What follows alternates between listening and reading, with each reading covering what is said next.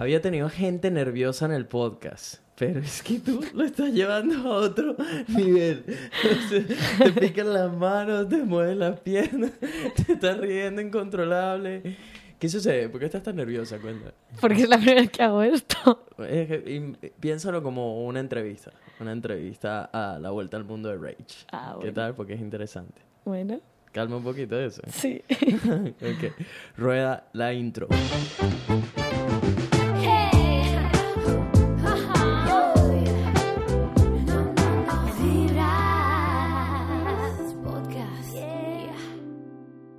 ¿Qué dice la gente? Buena vibra, bienvenidos a otro episodio de Vibras Podcast, donde hablamos de puras vainas positivas.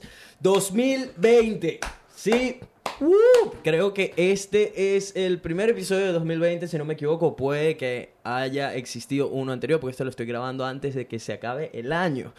Em, si eres nuevo en el programa, mi nombre es Nelson, vivo en Australia, me dedico a promover las buenas vibras, a inspirarte, a que salgas de tu zona de confort, a compartir historias interesantes y...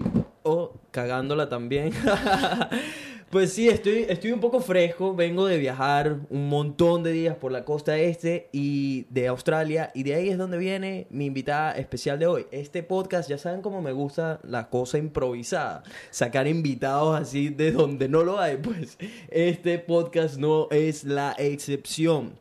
Ah, si son nuevos, les voy a pedir de una vez que te suscribas todavía no eres parte de esta familia Buena Vibra, ¿qué esperas? Golpea ese botón rojo aquí en YouTube. Y si nos estás escuchando en las plataformas de audio, asegúrate de seguirnos y dejar un review, que es la mejor manera de apoyar el podcast, de que se haga viral, de que llegue a otras personas y que podamos cambiar la vida de millones, porque esa es la meta con Vibras Podcast, hacerte el día un poco mejor y además ayudarte a tener una perspectiva nueva, aprender algo nuevo, a crecer, a mejorar, a hacer una versión 2.0 de ti mismo y basta de mango y vamos a lo bueno. Nuestra invitada especial de hoy tiene 27 años y viene directamente desde Barcelona, España, o debería decir Cataluña, dependiendo si quieren ser independentistas o no, pero bueno, ese no es el tema de hoy. Estudió ciencias políticas en la Universidad de Pompeu Fabra.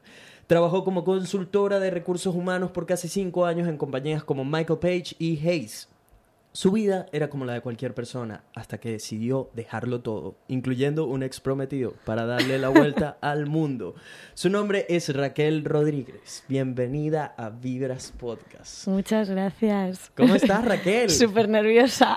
ya, ya, ya, todos podemos verlo. Eh, déjame comenzar diciendo que te ves súper guapa con ese vestido blanco, te queda súper bien con esa piel canela morena que tienes. Me encanta, me encanta y seguro que a la audiencia también le encanta. Eh, Raquel, ¿cómo estás? ¿Cómo te ha tratado Australia? Muy bien, la verdad que estoy súper contenta. Ha mm. sido un país en el que he estado casi ya dos meses. Mm. En los próximos 15 días hará los dos meses. Wow. Y la verdad que lo he visitado prácticamente todo lo que es la costa este, mm. el sur y Sydney.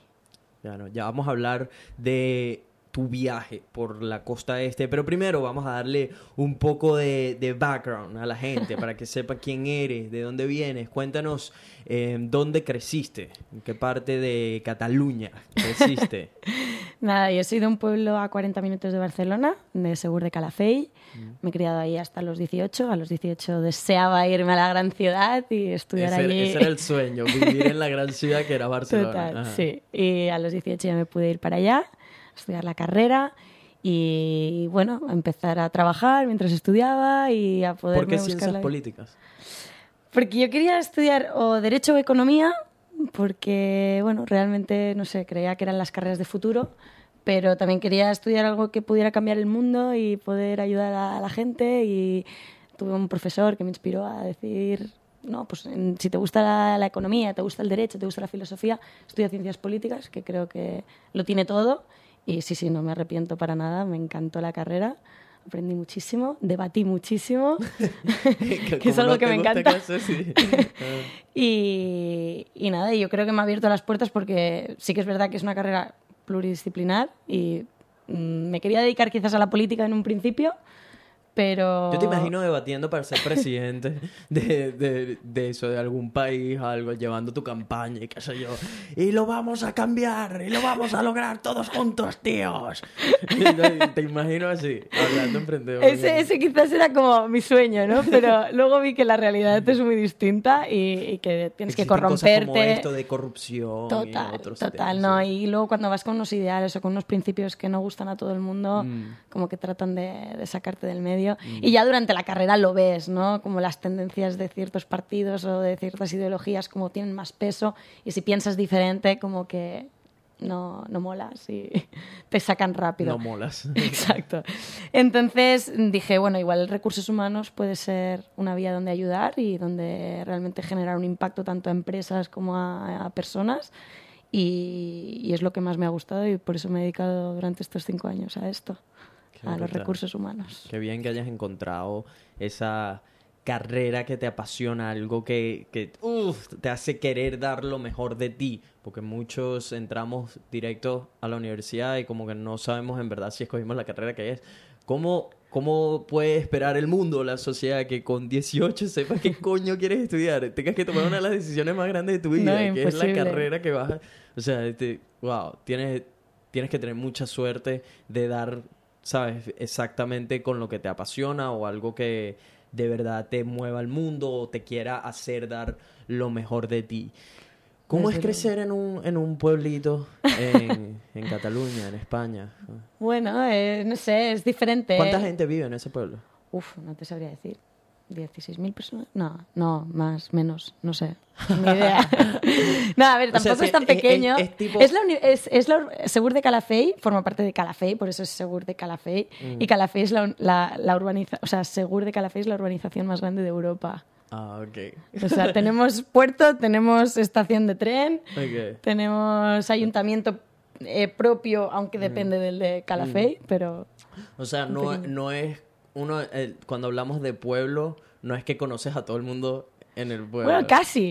Casi, sí, ese nivel. sí. Ese nivel de pueblo. Sí, porque todos vamos al mismo instituto, todos vamos al mismo colegio, o sea, no hay cinco colegios ni cinco institutos. O sea, tipo, la gente que creció contigo se conocen todos. Tipo, están todos ahí, todos saben quién es el de la panadería, todos saben quién es el que hace el café, todos saben el del supermercado. Sí, pasa que también tenemos mucho turismo y en verano sí que es verdad que, que ya dejas de... de es pegado a la playa, me había Sí, está en primera línea de mar. Todavía no he visto una foto, quiero ver una foto de tu casa por allá. O sea, tu casa está literal enfrente del mar. Sí. ¡Guau! ¡Qué pasada! El piso es muy guay. Sí. Eh, ¿Vives con papá y mamá? Vivía. Vivías. Vivía, me he criado hasta los 18. A los 18 ya tenía muchas ganas de independizarme. Y me fui. la mierda. Sí. y tienes, tienes una hermana también que parece una, morocha tuya. Laura, shout out to Laura. Que, que me da risa. Cuando me dices que a tu hermana le encanta hacer skydive, no sé qué, que al parecer tiene un montón de cosas en común conmigo. Total, total. No, no, es una loca de la vida. También estuvo en Australia. Ah. Vivió el sueño australiano. Sí, sí es, es también mi, bueno, es mi mm. alma, mi, mi, mi todo. Tu todo. todo. ¿Cómo, ¿Cómo te fue trabajando de consultora por casi cinco años? O sea, empezaste súper joven para haber estado en España, ¿no? Sí, yo empecé que tenía claro que, que o sea, al final ciencias políticas, mm, tú te imaginas trabajando para la administración pública o para trabajar eh, de cara a un partido político o alguna institución, pues... Eh, ya sea internacional o lo que sea. Me cuenta que este ventilador está ahí haciendo un ruidito y se me olvidó decirte que vamos a pasar un poco de calor. Hay que apagarlo para no tener... No pasa nada. Vamos a sufrir de calor. Eh, pues lo que te decía, que, que, en ciencias políticas, pues eso, ¿no? Que te imaginas trabajando de esto. Y al final yo entré de rebote quizás a recursos humanos porque de todo lo que había trabajado desde los 16 años era en temas comerciales. Soy muy comercial, creo que vendo humo, vendo hielo hasta un esquimal. y, y, en ese sentido, pues eh, me ofrecieron la posibilidad de trabajar en recursos humanos empezando desde abajo total. O sea, no quizás con una beca, pero como si lo fuera. No es como te, no te dan, te dan como seis meses de, margen para que la cagues, para que espabiles, para que aprendas y si funcionas ya te promocionan rápido y vas creciendo, ¿no? Sí que es verdad que los dos primeros años en, en Michael Page fueron muy duros, de aprendizaje muy duro, de trabajar muchísimas horas. La consultoría es muy sacrificada, trabajas de 8 a, mm, o sea, no sabes a qué hora, yo llego a salir lo más tarde a las diez y media de la noche y, y realmente es, es sacrificado. Pero bueno, tiene su recompensa porque cuando le cambias la vida a alguien y pasa a tener un trabajo mucho mejor o a tener un trabajo en el que le pagan el doble, es como cambios eh, realmente Saber que tú sustanciales. el, el enlace. Efectivamente. entre eso, qué o incluso una empresa, una empresa que a lo mejor eh, no tenía nada de facturación en exportación, le colocas a alguien que es un export manager y que trae una cartera de clientes de 2 millones de euros y esa empresa pasa a facturar 2 millones de euros en exportación. Has cambiado todo un negocio. Todo un negocio, sí. Es, es un impacto brutal. Qué Eh, brutal cuando lo ves desde el punto de vista que quizás tú eres la persona que les dio una pieza clave a una empresa para que duplicara sus ganancias o total. Qué total. brutal eso. Eh, tiene que ser un trabajo estresante, ¿no? Tiene- Mucho porque también te puedes equivocar Mm. y Ah, hacerle exacto, cambiar a alguien que a lo mejor lleva 20 años en su empresa y convencer o estar convencido de que la empresa a la que va a ir va a ser mucho mejor y puede que quiebre en dos meses. Y ha perdido un trabajo de 30 años. ¿Te ha sucedido algo así? No me ha sucedido por suerte, pero conozco mucha gente de mi entorno que le ha podido, o sea, que le ha pasado. Entonces, eh, O sea, puedes complicado. mejorar la vida de alguien o destruir la vida, básicamente. Eso, a ver, yo creo que la experiencia o, o el, el- el propio candidato también toma la decisión y es consecuente. Al final no solamente tú le influyes en, en que tome esa decisión, sino él también está seguro de ese cambio. Una persona que lleva 20 años y toma la decisión del cambio es porque realmente está seguro, porque también le apetece. Entonces, vamos juntos en ese sentido, de la mano. En cómo, o sea, porque yo me imagino, esta es mi imagen de ti trabajando como consultora y de tu entorno.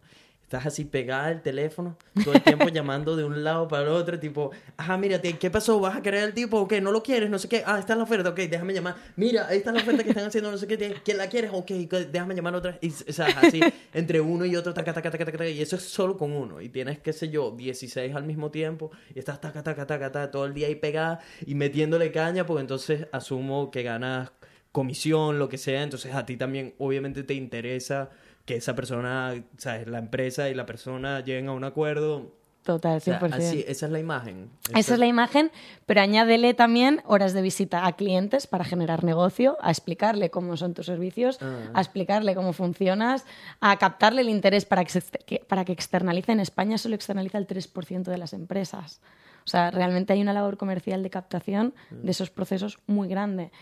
Y luego, por otra parte, a entrevistar a personas. Una vez al teléfono es cuando ya pasas a la fase de negociación, de coordinar segundas entrevistas, pero hasta que tú entrevistas a, primero a- durante una hora a alguien, luego otra hora a otra persona y así. Siempre los entrevistas en persona. Eh, sí, o sea, en el 98% de los casos sí. A no ser que sea una persona que esté fuera busy, o que sea, muy busy o lo que sea, eh, es más complicado. Entonces trato de hacer un Skype o una videollamada. Siempre es. O sea, necesito tener. Hay una, Una parte de información no verbal Mm. que es necesaria tener. Y eso lo necesitas con una imagen, con sensaciones, con, con la persona enfrente. O sea, Ahorita, ahorita que estás completamente desprendida de todo esto, ¿lo extrañas? Ah, ¿Estás feliz de que ya acabó como esa fase? ¿O cómo te sientes con respecto al trabajo?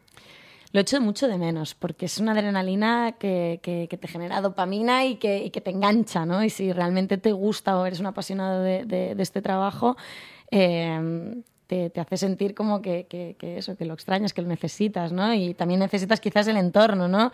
Tus compañeros, a gente que te entiende, ¿no? En el día a día, en ese estrés que casi nadie comprende. Entonces, eh, eso es lo que más extraño. Sí que es verdad que, que ese día a día, lo que es una desconexión y un relax, el, el- el haber tomado esta, esta distancia después de cinco años, porque creo que me iba a reventar la cabeza. Lo necesitabas, ya Sí. llegaste a un punto donde necesitabas este descanso. Sí. De- dirías que eres una consultora junkie, o sea, que eres como adi- adicta a ese rush de adrenalina que te da. 100%, o sea, que te, 100%. te imagino como concretando la venta después de haber tipo, bueno, lo vas a querer o no lo vas a querer, lo vas a querer, lo quieres, listo, cerrado, tal. y de repente, ah, como, ¿sabes? Teniendo ese, ese momento de... Casi orgásmico, de orgasmo, total. que cerraste la venta y todo eso. Wow. Es brutal, sí. Hace- ¿Existía la competencia entre ustedes? Como entre la gente de tu oficina y todo esto. Era como una competencia a ver quién cerraba más candidatos o algo de eso. Mm, no existe una competencia como tal porque trabajamos mucho en equipo y los resultados al final de la oficina eh, influyen. Lo que sí que hay mucha presión para llegar a esos objetivos. Mm. Entonces no es competir, sino es alcanzarlos. Si no los alcanzas, eres un loser, ¿no? Y tu equipo y O sea, todo. de- cuando te refieres a eso, ¿son objetivos individuales? o- Los hay individuales y de equipo, los dos. Pero los dos, o sea, no son competitivos entre ellos. O sea, al revés, si alcanzas tus individuales, probablemente ayudes al equipo a, conseguirlos. Entonces, a la oficina y luego a las acciones de bolsa, porque las dos empresas cotizan en bolsa. Y, y sí que es verdad que los objetivos son muy cortoplacistas y eso te hace vivir en un estrés aún mayor. Si ya es difícil, ¿no? El- a lo que te dedicas, ¿no? A cambiar vidas, es toma la decisión, pero tómala ya. Tómala ya, O sí, sea, la presión de porque tipo... necesito cerrarlo este mes. Sí. Porque hemos dicho en bolsa que vamos a cotizar tanto. Entonces, tenemos que llegar a esos resultados de facturación. Y si Wow. no, es como te presionan a O sea, muerte. tanto presión para ti como para la persona que está tomando la decisión de si lo agarra o no. Como para cambiar el otro, Sí, ¿no? sí. Que le he dicho a mi empresa 15 días, no, le tienes que decir que te vas mañana. Así mismo. Marico, qué presión. No, a veces es, es complicado. Es candela, sí. Sí, sí. Pero bueno, es, es también, supongo, etapas. Hay meses que son más, más estresantes porque se esperan unos resultados superiores y hay meses que son más relajados, como en verano, que a lo mejor no se espera tanto cambio de, en el mercado y pues los objetivos son más bajos, más alcanzables. Pero además vives en una compañía ambiciosa que siempre ¿no? quiere crecer, Sí. crecer, crecer y, y los resultados siempre son o sea, ascendentes, ¿no? no puede haber como un, un bajón. Y, pff, eso Ya, vamos a hablar de por qué, por qué dejaste todo para ir a dar la vuelta al mundo. Pero en ese entonces, ¿cuál ha sido? Porque quizás puede que todavía tengas algo, ¿sabes? residual de eso. Em, ¿Cuál ha sido como tu meta más grande dentro de ese, dentro de ese campo de consultora? O sea, ¿cuál es, qué es lo que estás apuntando o qué es a lo que apuntabas? Quizás ahorita estás como un, necesito descubrir ahora qué es lo que quiero. Pero, ¿qué, ¿cuál era la meta en ese entonces? Yo he tenido siempre dudas porque hay dos tipos de carrera dentro de la consultoría. Una es la de management y otra es la de seguir facturando, ¿no? la de business development. Ujú. Yo siempre me he considerado muy business development. Pero hay una parte que descubrí recientemente, justo antes de irme, que era la de management, porque obviamente estaba creciendo mucho mi, mi área de negocio y necesitaban incorporar a más personas dentro de ese, de, ese, de ese núcleo. Entonces, claro, era o yo me desprendía y colocaban a alguien o me dedicaba yo a formar a esa gente. Y me he dado cuenta que formando a las personas en lo que a mí me apasiona, no sé, como que cuando ves que la otra persona empieza a tener sus primeros resultados, es tan gratificante que no lo cambias por nada. Entonces, ostras, la parte de management, que era la que no me había planteado desde un inicio, es la que ahora puedo llegar a extrañar un poquito y decir, ostras, creo que no lo he terminado y es algo en lo que me gustaría seguir haciendo. Pero es, es, es una parte dicotómica porque a la, a la que te dedicas a la parte de management estás más supervisando resultados que creándolos. Y a mí me gusta mucho la parte del desarrollo de negocio, de crear esas oportunidades, de crear esa, esa facturación para la compañía. Entonces, bueno, es Tienes un dilema ahí, una... un gran eh, dilema una para mí. Y. Sí. Eh, no, qué bien, o, que- o sea, que quieres ser una especie de mentor. Sí, me gusta poder ayudar a la gente a, a- hacer lo sí, mismo sí. que hago yo y que... y que, Que sean pues, buenos sí, haciéndolo. Porque efectivamente. se ve que eres muy apasionada en lo que haces. Qué fino que quieras transmitirle eso a otros seres humanos. Eh, cuéntanos de, de tu vida en tu casa, de la casa que te criaste, todo esto, cómo era el ambiente. Cu- Cuéntanos un poco de todo eso. Pues yo me crié en un Porque me, me da curiosidad de dónde viene esta Raquel inquieta, que toda diminuta, pero quiere comerse el mundo y todo eso. O sea, ¿en qué, en qué tipo de ambiente te criaste? Yo me crié en un ambiente muy, muy familiar. O sea, en mi casa siempre hemos sido un núcleo súper fuerte, mi hermana, yo y mis padres. Luego también me he criado con mis abuelos. Eh, mi abuelo siempre ha sido como el patriarca de la familia, el que nos ha inspirado a todos ¿no? a conseguir lo que nos propongamos, porque mi, mi abuelo venía, bueno, fue inmigrante, ¿no? venía del sur de España, se vino a Cataluña y prácticamente llegó en bicicleta y, y trajo luego a mi abuela después y consiguió crear, bueno, de, de la nada, a tener pues propiedades, a poder criar a sus hijos como han querido y a podernos dar a los nietos todo lo que hemos querido. O sea, a nosotros nos han consentido lo máximo. Pero por otro lado he tenido unos padres eh, que estoy muy orgullosa de ellos, que los quiero un montón, pero que han sido pues como lo atípico ¿no? de una familia normal. Cuando te preguntaban en el colegio a qué se dedican tus padres, esa pregunta era como, mm, pues no, no, no sé qué profesión tiene. no han trabajado en su vida. Trabajo, eso existe. Era súper difícil contestar esto en el colegio cuando te dicen dibuja a tus padres y, su profesión. Pues era como, no sé, los dibujaba en el sofá.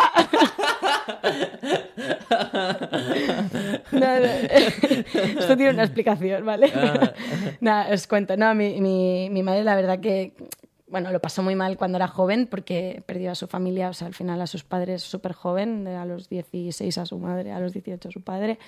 Y bueno, realmente, mm, por suerte, recibió una gran herencia en la que tanto ella como su hermano pues se la dividieron y decidió mi madre, pues oye, a esa edad, con 18 años, te dan un dinero te vuelves loco. o sea, Y, literalmente mis padres, porque ya conocía a mi padre. el trauma que estaba pasando en ese Obvio. entonces, o sea, todo se sale de control. Total, total. No, mi madre fatal, o sea, menos mal que estaba mi padre. Mi madre venía de... ¿Se conocen desde esa edad, desde los 16? Se conocen desde los 16. Wow. Y se volvieron a juntar después de la mili de mi padre. ¿Después de la qué? De la mili. De... Ah, de militar. Sí. Era obligatorio en su entonces en, en España. Y, nada, mi madre venía de familia de bien, de, niña de chofer, de, bueno, de, tenerlo mm, todo en mm. casa, o sea, y mi padre venía de todo lo opuesto. Mi abuelo venía en bicicleta desde el sur de España, o sea, em, de criarse en un barrio obrero y, mi madre de, la clase alta de, Barcelona, ¿no? de la derecha catalana.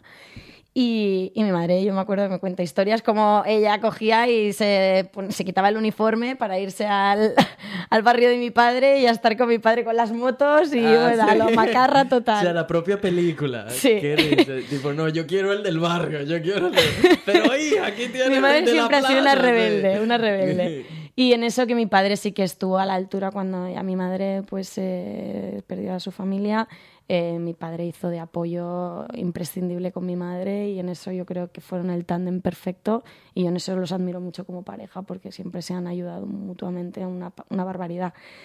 Y en ese entonces pues se dedicaron a viajar, a gastarse todo el dinero, a vivir la vida, hasta que decidieron sentar cabeza y tenernos a nosotras como hijas.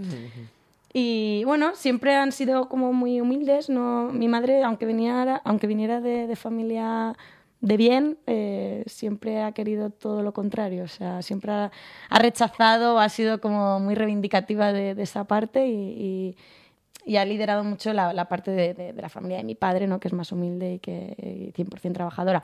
Aunque ellos no hayan querido trabajar, han sido, humildes en la, en la, manera de vivir, o sea, no, no necesitaban más, con lo que tenían, eh, tuvieron un piso en Barcelona que, que han vivido de renta de ese piso, pero que no es una renta súper alta y teníamos que vivir los cuatro, con lo que eso implica, ¿no? Dos niñas que están en el colegio que piden eh, libros nuevos, eh, colores, eh, yo qué sé. Bueno, y cuando vas creciendo... ya te vuelves, te vuelves más envidioso también con, con, los compañeros que si tienen ya sus motos o que si tienen sus bambas de marca o si tienen sus cosas de marca. Tú lo pides en casa y, en casa te dicen que, que no hay para todo esto, o sea, que, que es imposible. Y, llega un punto en el que dices, ostras, eh, yo tuve la discusión con mis padres, ¿por qué no trabajáis? ¿No? Eh, dice, no voy a ser un esclavo para pagarte tus caprichos. Ah, te dijeron. o sea, eso me lo dijo mi padre, se me quedó grabado. Y, y desde entonces que también fue el, incentivo a decir, pues empieza a trabajar, porque si algo quiero y me quiero comprar yo mi moto, me quiero comprar mis bambas o me quiero comprar, eh, yo qué sé, mis fiestas, mm, tengo que ganarme yo mi dinero. Entonces ahí que ya mi hermana y yo, tanto la una como la otra, empezamos a trabajar desde súper jovencitas. O sea, ¿Cuál fue tu primer trabajo? De heladera. ¿A qué edad? En una heladería con 15 años. Todavía mm. no tenía ni los 16 y es ilegal, pero ya me ponían ahí en negro a, servir helados. Estuve nada, como dos meses y ya luego estuve cuatro años trabajando para un club de tenis como mm. camarera.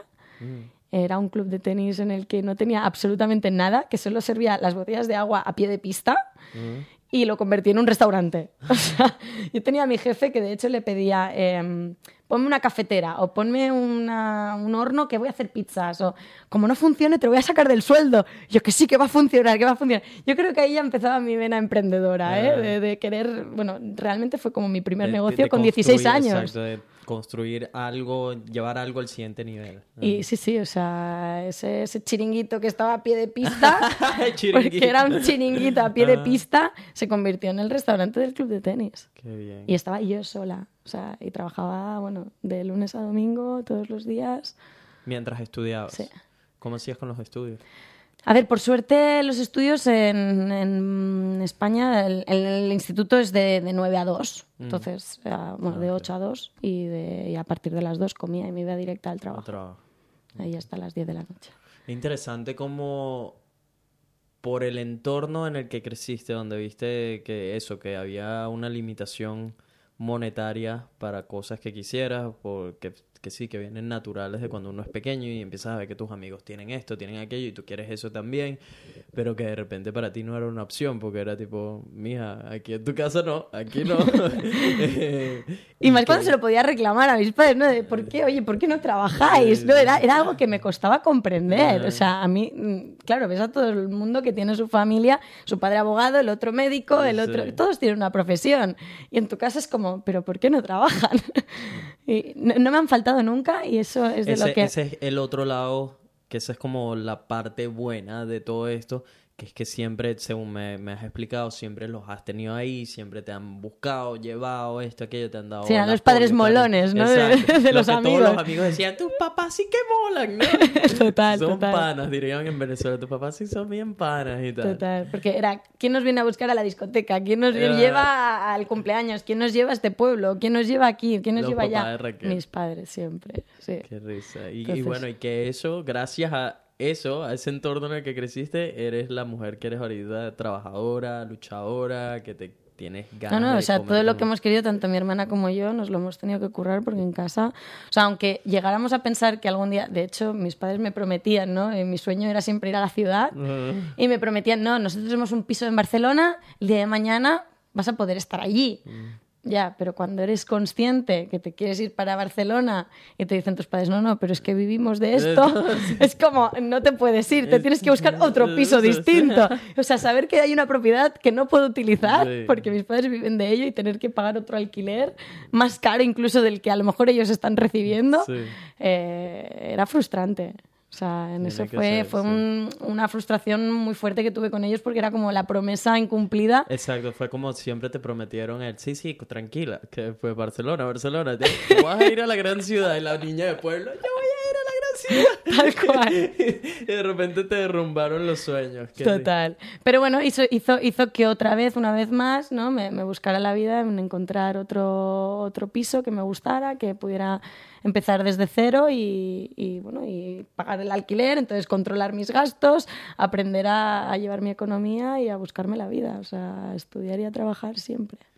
Eh, me comentaste que compraste un, apartamento. un Hombre, piso. después desde los 18 a los 24, o sea, después de haber pagado un alquiler carísimo, y es Mm. que Barcelona tiene el alquiler por las nubes, em, creía que era lo más óptimo. O sea, pagar una, una renta, o sea, de una hipoteca es mucho más económico que pagar la renta de un alquiler. O sea, y en ese momento me tiré a la piscina y nada, con mi nómina fija le dije al banco, oye, necesito una hipoteca. Me la dieron por suerte Sí. y, y de ahí que me metí. Todo el mundo obviamente me decía que estaba loca, que qué hacía, que si soy muy joven, que dónde voy a vivir, que a lo mejor no quiero vivir aquí para siempre. Digo, bueno, da igual, no pasa nada, mira, aquí estoy. O sea, y me compré la vivienda.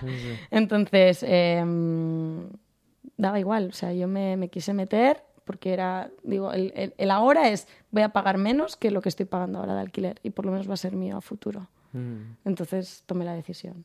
Compraste el, el apartamento. Ok, esta es Raquel. Tiene, este es el entorno en el que creciste. Por eso eres de la manera que eres, luchadora y quieres comerte al mundo, todo esto. Tenías un buen trabajo. Te compraste un piso. O sea, está, tienes en verdad la vida ideal de muchas personas y joven. Por- por además, todo esto estamos hablando de que tenías 24 o 25 años. Sí. a todas estas, la vida amorosa.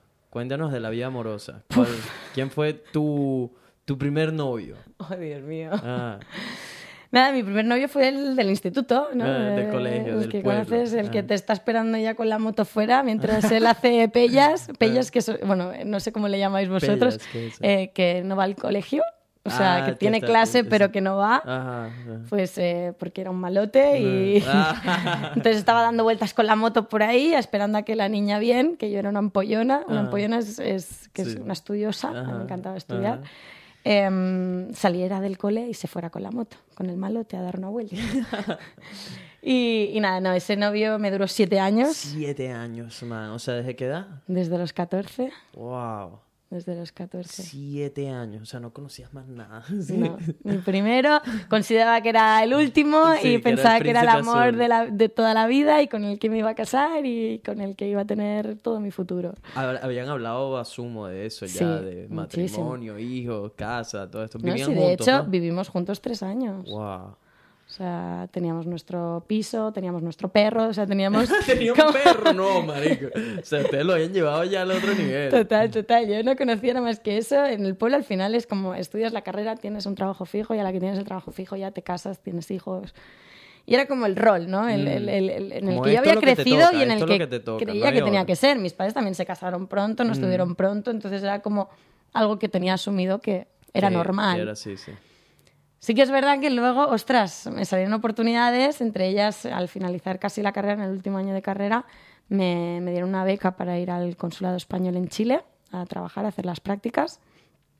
Y yo no le voy a aceptar esa beca. Era como, mm, ¿cómo me voy a ir teniendo aquí mi piso, mis cosas? Claro, tenía a mi pareja además dependiente, ¿no? Un poco en, en el rol que yo había adoptado muy de, de mujer o ama de casa, ¿no? En el que le preparabas absolutamente todo, el tupper, el, el- sacabas al perro, hacías la casa... ¿Y lo ibas a dejar solo sin saber hacer todo eso? Era como, ¿cómo te voy a dejar? Ya, güey, ¿qué hacía él a todos estos? Eh, bueno, era lampista. Lam- Eh, lampista, no sé si sabes. Eh, bueno, se dedica a arreglar enchufes, a temas de electricidad, Ah, ok, aire acondicionado. Ok. O sea, bueno, multiusos. Ajá. y, y nada, no, él no había estudiado ni nada y ya era algo que sí que es verdad que la gente no te decía, en cierta manera, aunque yo lo ignoraba totalmente, era como, oye, sois dos mundos muy distintos, ¿no? Oye, tú, pero tú estás yendo ya hacia la multinacional, oye, tú vas a terminar una carrera ahora de políticas, ¿qué vas a hacer, no? Eh, mm, ¿Te vas a quedar en el pueblo? Que, ostras, yo tenía aquí unas dudas que no, era, no, no eran latentes porque no, no las tenía presentes, era que la gente me lo iba diciendo, iban sembrando quizás en mi subconsciente, pero no, yo era feliz en ese momento, o sea, estaba bien. Y, y bueno, fue el que me dieron la beca y el que insistió en que tomara la decisión de irme. Dice, ah, son tres meses, vete a Chile en tres meses, cuando vuelvas, seguirá todo igual, o sea, no va a cambiar nada. No, no, en mi entorno no cambió nada, la que cambié fui yo, ¿no? En cuanto me fui. O sea, o sea- e- él fue el que te insistió, hey, ve a Chile, todo esto, tomas la decisión, te vas a Chile, estás haciendo tus pasantías en la embajada española. ¿Qué sucedió? Y nada, y ahí yo me di cuenta que había estado cargando una mochila de una persona de 40 años con, con 22. O sea, era muy heavy. O sea, yo no, no podía creer ¿no? Que, que, que, tuviera todas esas responsabilidades cuando yo en Chile estaba empezando a tener, tenía mi piso, vivía sola, me iba al consulado, conocía a todo un montón de gente, gente que estaba obviamente soltera, con, con mi edad, que vivían la vida, que estaban disfrutando de- de- del, del momento, ¿no? Y, y yo era como, ostras, eh, pendiente todo el rato de si la persona que está esperándote en España está bien, qué va a hacer, qué tal. Llegó un momento que yo esa responsabilidad ya no la quería tener. Me quité esa mochila y empecé a poner excusas, ¿no? De decir, ostras, no me apetece hablar contigo porque me vas a dar problemas o me voy a sentir culpable o... Y era como, no, estoy viviendo ahora una situación brutal, estoy viviendo esto que creo que es lo que tenía que haber vivido antes y, y yo le agradeceré siempre que me haya ayudado a tomar la decisión, pero ya te digo que al mes, o sea, tuvimos una charla de no podemos seguir porque no te echo de menos. Sí. O sea, no lo echaba de menos. Entonces me di cuenta que quizás lo quería, pero lo quería como un hermano. Eran muchos años, muchos recuerdos, Mm, Sí, claro, pero, le tienes aprecio, juro. o sea. pero no, ya no estaba enamorada y ya no estaba eh, con esa ilusión y esos proyectos que teníamos juntos, o sea, es que en mi mente desaparecieron. sea, yo que siempre había soñado, ¿no? Con, con, con esos pasos que te dicen que tienes que hacer. Y era como, sí, sí, el príncipe azul con el que te vas a casar y vas a tener hijos. Y, ¡fua! Y cuando llegué a Chile es que se me abrió un mundo de oportunidades, de, de ver empresas, de, de, de, de ver, a- o sea, no sé, de, sentirte que puedes llegar mucho más lejos que, que, que llegar a ser madre solo, ¿sabes? Que sí, que para muchas mujeres, oye, es, es la manera de realizarse, sueño, sí. pero en ese momento sentí que quería realizarme de otra manera y era a nivel profesional y, y a nivel personal eh, a otra escala que no era en mi pueblo y ni era sacando a pasear a un perro.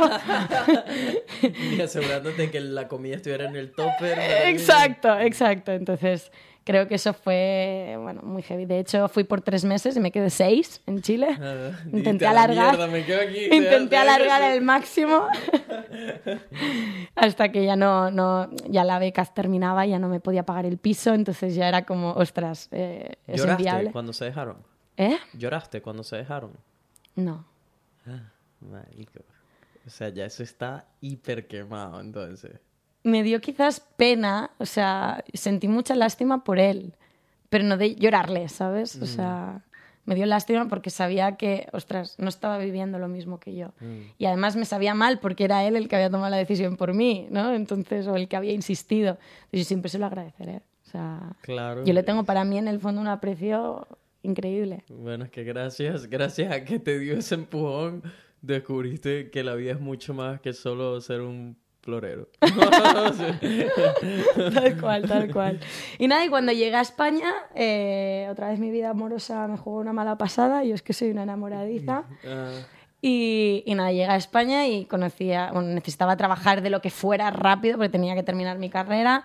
Venía que no tenía ni un duro, que tenía que pagarme el alquiler. Volví a casa de mis abuelos porque, claro, yo ya en ese piso que teníamos juntos lo habíamos dejado. Entonces me fui a casa de mis abuelos y, mm, y empecé a trabajar de lo primero que me salió, que era venta directa, picar puertas y, oye, hola, te vendo esto, sí, ¿no? Y bueno, de ahí que conocí a la persona que, que bueno, que durante estos últimos Ah, lo cinco años... por eso, por venta, porque le estabas vendiendo algo. No, él era mi jefe de equipo.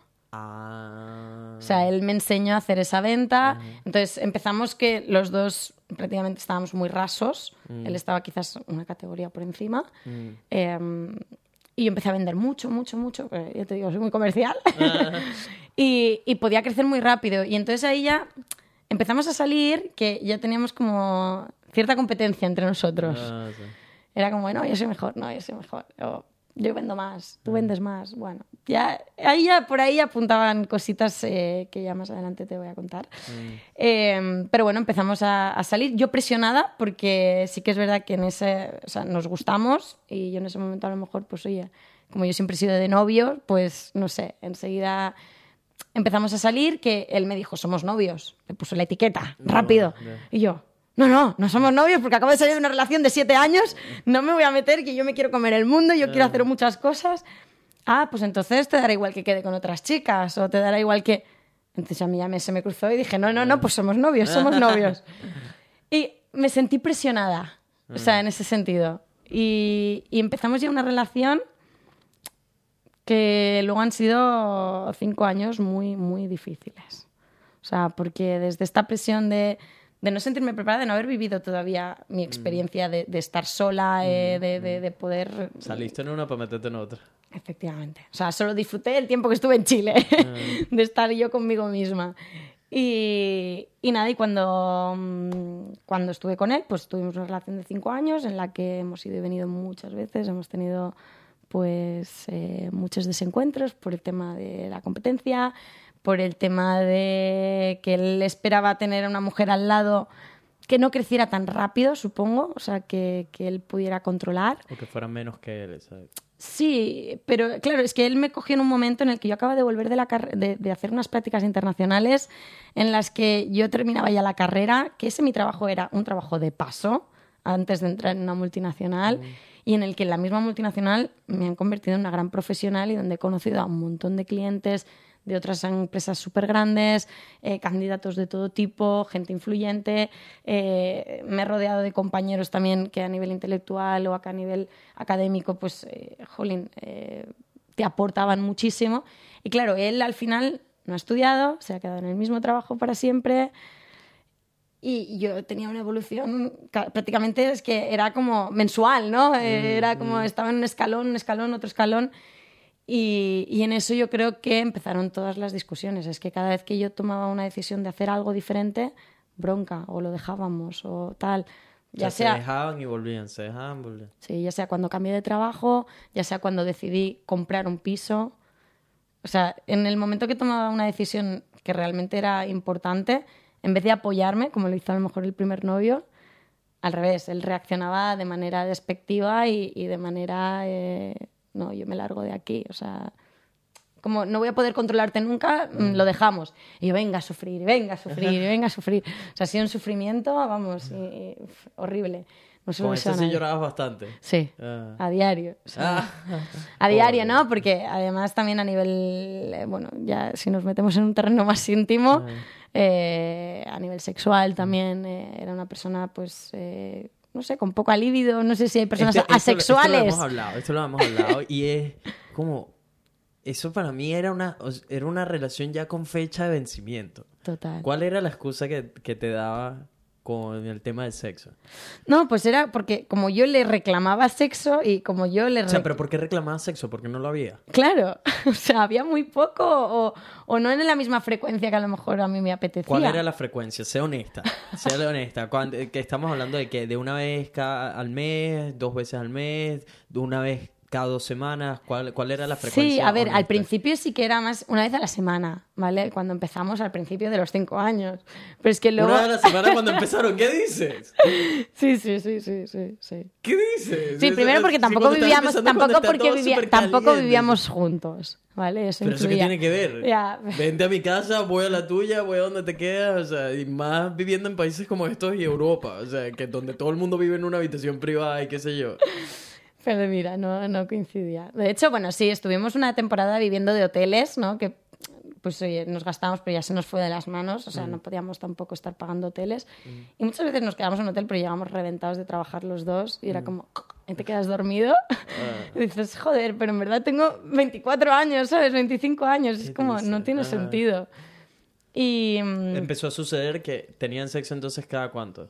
Pues eso, cada una semana, y luego una vez al mes, y luego ya cuando vivíamos juntos, era como, pff, no sé, yo lo buscaba y él tenía Esta es mi alguna cara de excusa. incrédulo, ¿eh? tipo, una vez al mes, marico, con 24 años, ¿qué dices? Sí, era, era complicado, porque era como, yo le reclamaba, entonces eso le, le- le presionaba de alguna manera que me decía, no, no, mientras me lo reclames, o mientras te portes así, o mientras... Mientras te portes así. Sí, o sea, como... eh, claro, mi manera de pedir las cosas a veces es un poco un tanto agresiva, ¿no? Entonces... ¿Cómo, sí que- explícame cómo le pedías sexo. De- de- imagina que yo soy él, ¿cómo, ¿cómo se lo decía? No, pero a lo mejor, porque yo me insinuaba, entonces si no recibía nada, a mí me afectaba. claro. Entonces me afectaba y decía, joder, es que no te gusto. Entonces, claro, ya empezaba a gritar, Ah. no te gusto porque es que no me, no, no me deseas o qué pasa, por qué no follamos, es que joder, es que seguro que pasa algo, es que no entiendo qué pasa. Y claro, empezaba a gritarle, pues que no me pasa nada, es que a mí lo que, pues oye, estoy en otro momento, oye, es que mm, prefiero que me des cariño y no solamente sexo. Digo, joder, esto sonará un poco eh, sexista, pero tiende a ser más la mujer a, a que, a que sea la que da la excusa o la que le duele la cabeza, ¿no? Que siempre es como un tópico, un tópico Me típico. duele la cabeza. Un tópico típico. Ah. Pues tenía yo a mi pareja que era, le duele la cabeza, estoy cansado, no me apetece. Era al revés, se cambiaron los papeles. Y, y claro, imagínate hablar con las amigas y que nadie te comprenda, porque eso es el rol opuesto. Sí. Que bueno, son, son roles y es muy sexista decir esto, pero, pero, pero sí que es verdad que faltaba que alguien me comprendiese, o sea, es que nadie me comprendía. Y, y es que eso, esto lo hablamos también de que cuando a un hombre le dicen que no, es, es como, marico, que ladilla. Man, esta jeva no quiere tirar o qué sé yo. De repente te puedes hacer, dependiendo de las circunstancias, o sea, te puedes hacer una idea de, no, esta jeva, no sé, anda, algo no está bien porque me está diciendo que yo, qué sé yo. Pero usualmente es eso, eh, o sea, la mujer quizás no tiene ganas o no sé, y el hombre tiene más, marico, el, el, El libido a tope. a tope todo el tiempo, no lo sé.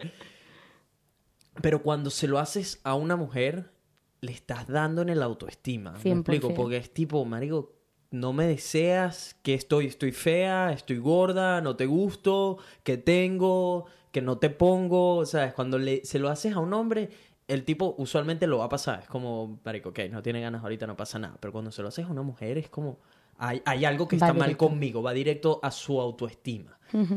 Hombres, no se hace. Esto, o sea, esto es un big no-no. ¿Qué es eso de andar diciendo que estás en otra etapa? Porque esta no es la primera vez que escucho eso.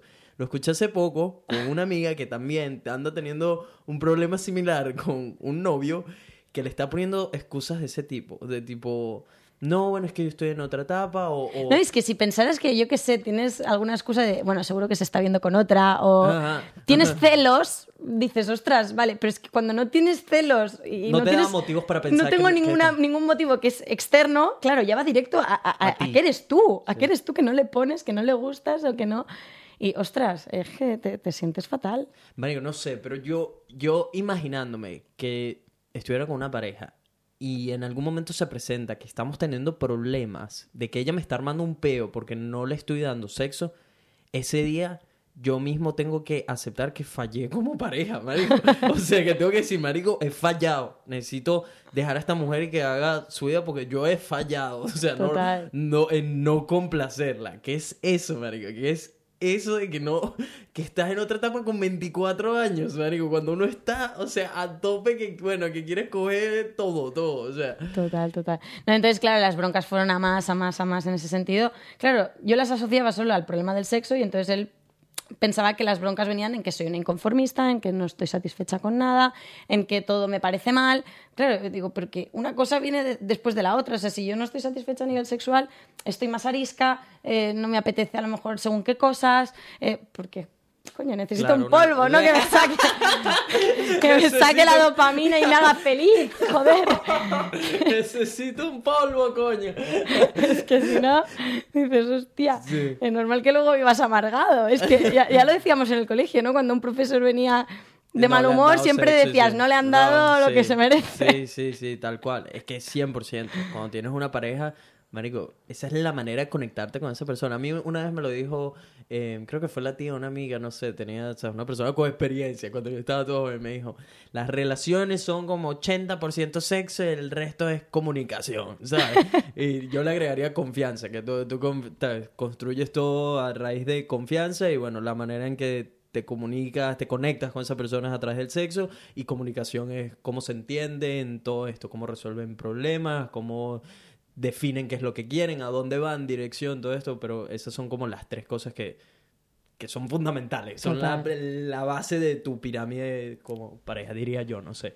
Eh, entonces su- suceden todos estos problemas, pero que, que me da curiosidad entender qué es lo que te mantiene atada a esta persona. Si no te está dando sexo, la persona te está poniendo límites profesionales, personales, de crecer, te está dando una guerra constante en tantas áreas. ¿Qué te, qué te detiene esa persona? Yo creo que mi personalidad, que soy súper cabezota, súper luchadora y que por mis huevos como que tenía que salir bien, ¿no? Y porque además también hay otro factor, que si estás enamorado y tienes la venda, mm, ya estás más limitado, ¿no? Estás como en esa fase más dependiente, ¿no? Y de que, que lo necesitas para vivir prácticamente. Entonces, eh, yo creo que era el punto en el que estábamos los dos. Nos necesitábamos para vivir porque nos encantábamos y, y- y en ese sentido pues nos queríamos un montón.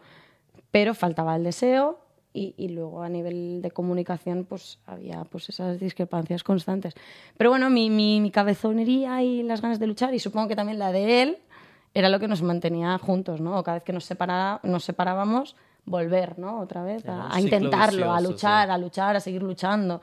Y era porque si no luchamos es como somos unos perdedores y, y creo que en ese sentido los dos eso como que no cabe, o sea, lo del ser un loser en, en ningún aspecto de nuestra vida, tanto profesional, personal, o sea, eh, no, no, no existe esa palabra.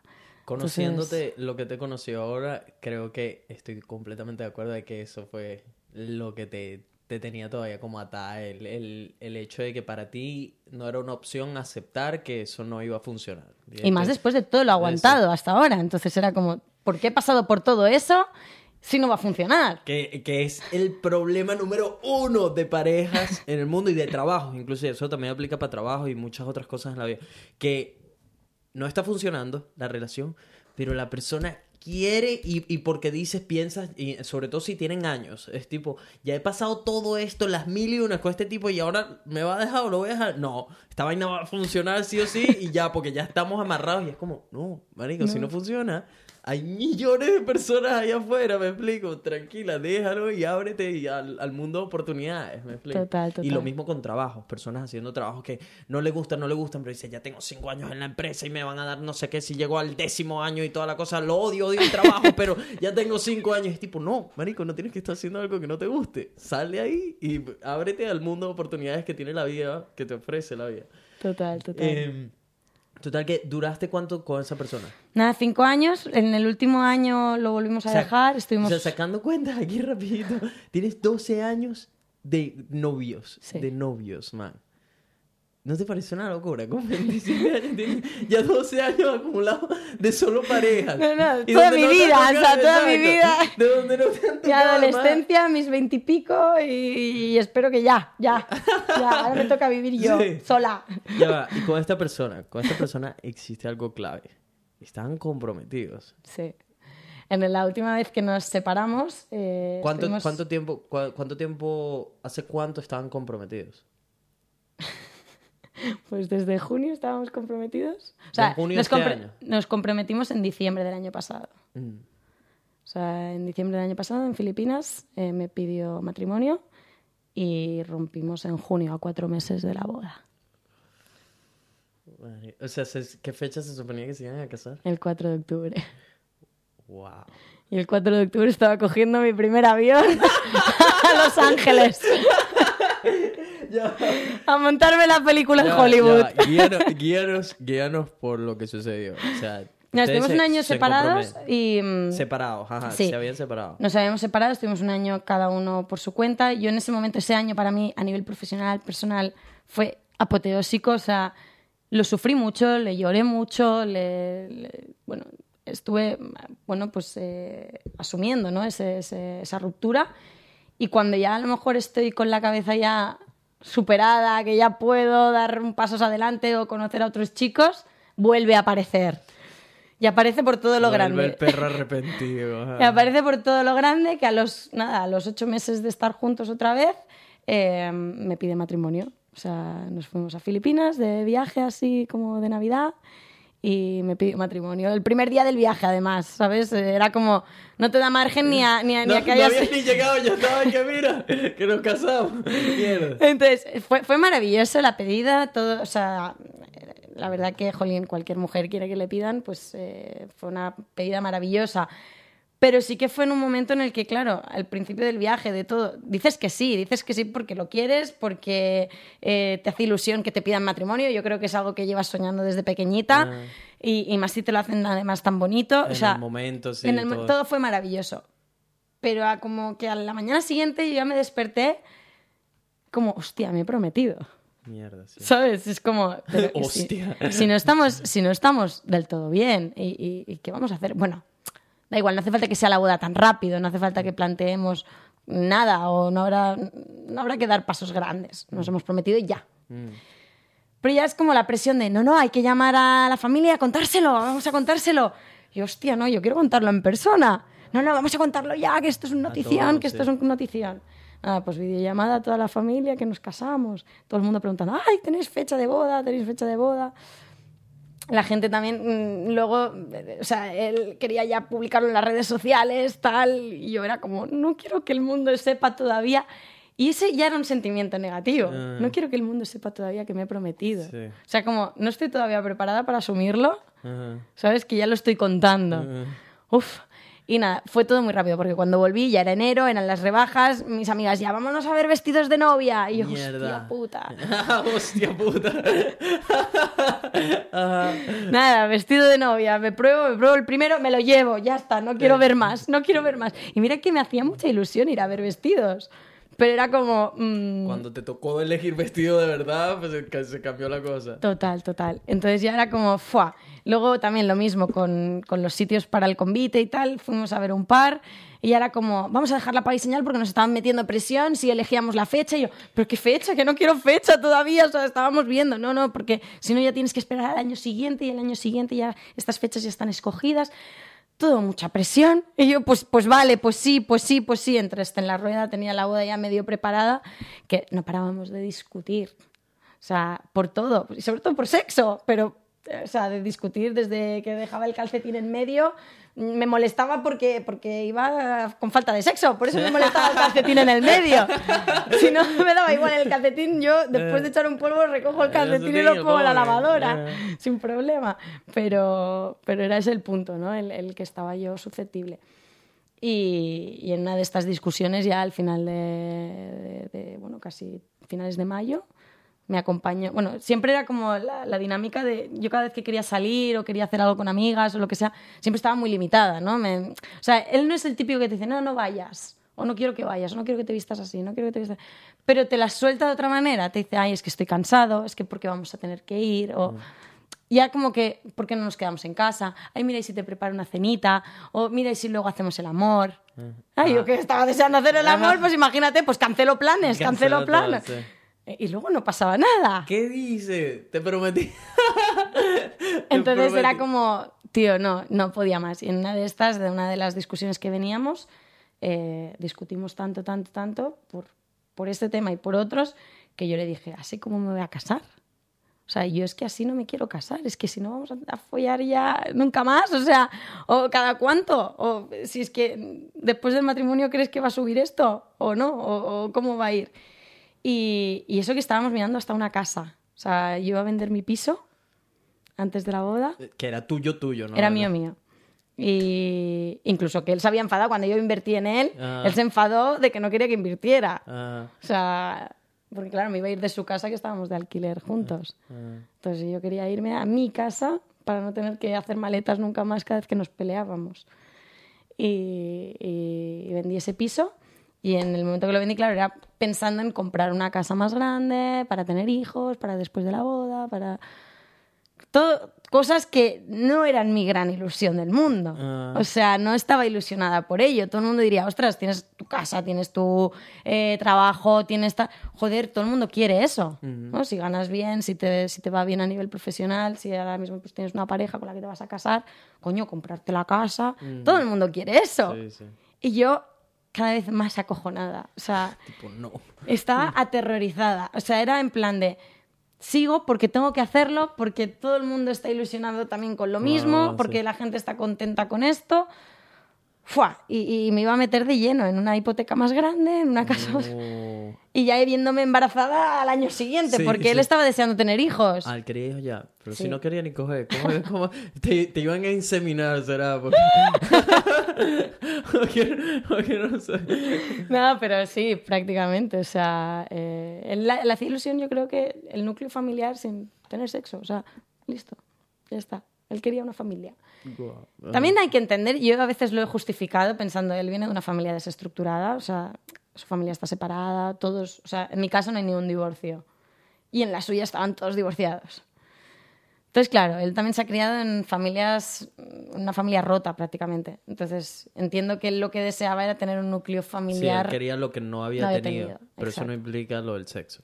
Por. Porque él no sabe si su papá no tenía sexo o su mamá no tenía sexo. Pero, ah.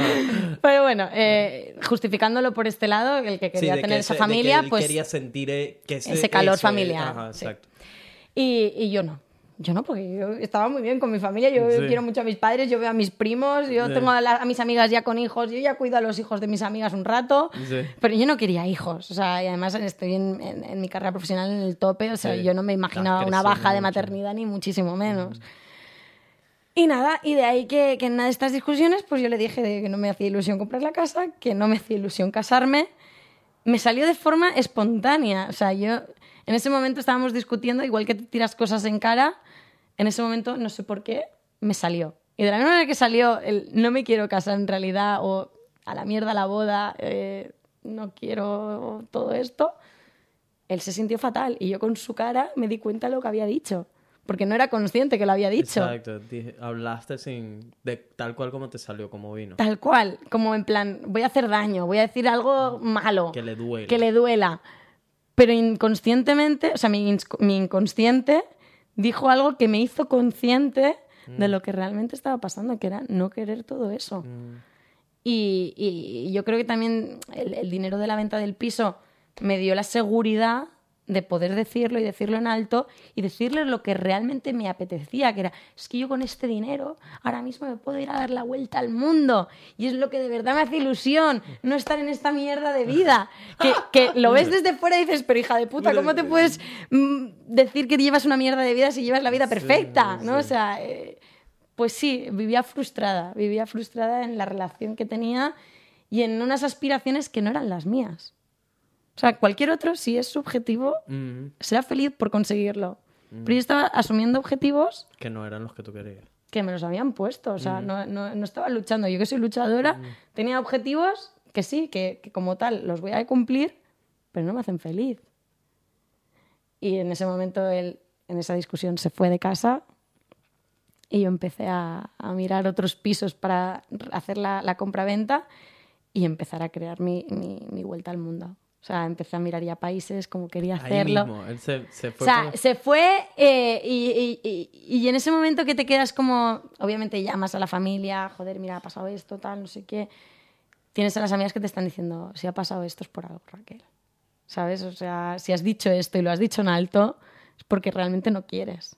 Y, y ya te vemos, o sea, vas como, como un zombie, o sea, estás haciendo las cosas, pero no las haces con la pasión con la que hablas, con la que, con la que muestras las cosas, ¿no? Yo soy una apasionada y todo, mira, me hablo, hablo hasta aquí con, con- con gestos y todo, ¿no? O sea, y, mm, y en ese momento me di cuenta, ¿no? Y de ahí que empecé a escribir, a ver cómo quería hacer esa vuelta. Y eso me hizo tapar el sentimiento de qué coño has hecho, has mandado toda la mierda, pero estaba creando una ilusión de, de- de ese viaje que quería hacer que buah, me, me- me- me- me- me- me volvió loca, me volvió loca, me, me hizo súper, súper feliz. Entonces pasé el verano en España súper tranquilo, súper feliz, o sea, no, no le lloré, no le lloré. No y eso, lloraste, esa es una señal grandísima. de- y eso, muy duro. O sea, la gente me preguntaba, o sea, ¿pero estás bien? ¿Estás bien? Sí. Sí, sí, estoy bien. O sea, es la mejor decisión que he tomado. O sea, me siento satisfecha de haberlo Te hecho. sientes libres. Me siento libre. Esa era la palabra, libre.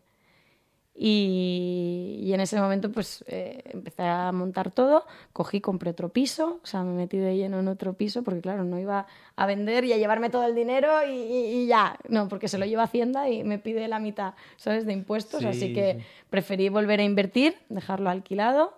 Y en el momento que mire los vuelos, cuando empecé a mirar vuelos baratos a, ya a la costa este, que quería empezar por la costa, por la costa este, perdón, de, de Estados Unidos, eh, el más barato era el 4 de octubre. El mismo día que era la boda. Y yo, vale, bueno, el destino, Sí, señal, pum. venga, pum, y cogí el primer vuelo, el 4 de octubre. A esta aventura que he empezado hace dos meses. Bueno, Wow, tres ya, o sea, 70 está- y sí, pico días llevo. Apenas empezandito, te queda todavía un montón. Estabas cumpliendo un sueño que tenías, que era dar la vuelta al mundo, tu disciplina de hace años, de haber invertido y todo esto, haber trabajado duro, es lo que te está dando esta libertad que tienes ahora.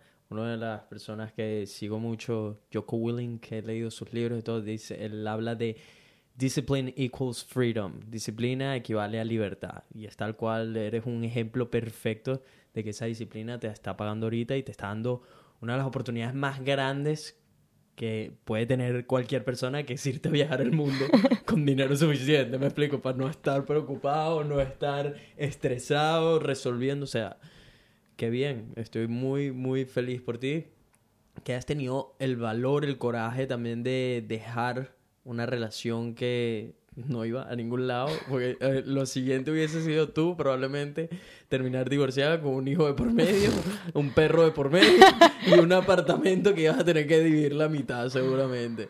Entonces, aplausos aquí a Raquel porque de verdad que es dura, man, que es dura. Poca gente se atreve a hacer eso, a reconocer que no estaban siendo felices con su vida, si sea la vida perfecta de muchas personas, o eso es lo que nos han hecho creer, que sea la vida perfecta, una casa y un perro y un novio que no quiere tener sexo, sé yo, y tener el valor de dejar todo eso merece muchísima admiración, respeto, y bueno, te lo ganaste, así que disfrútate ahora la experiencia que te toca.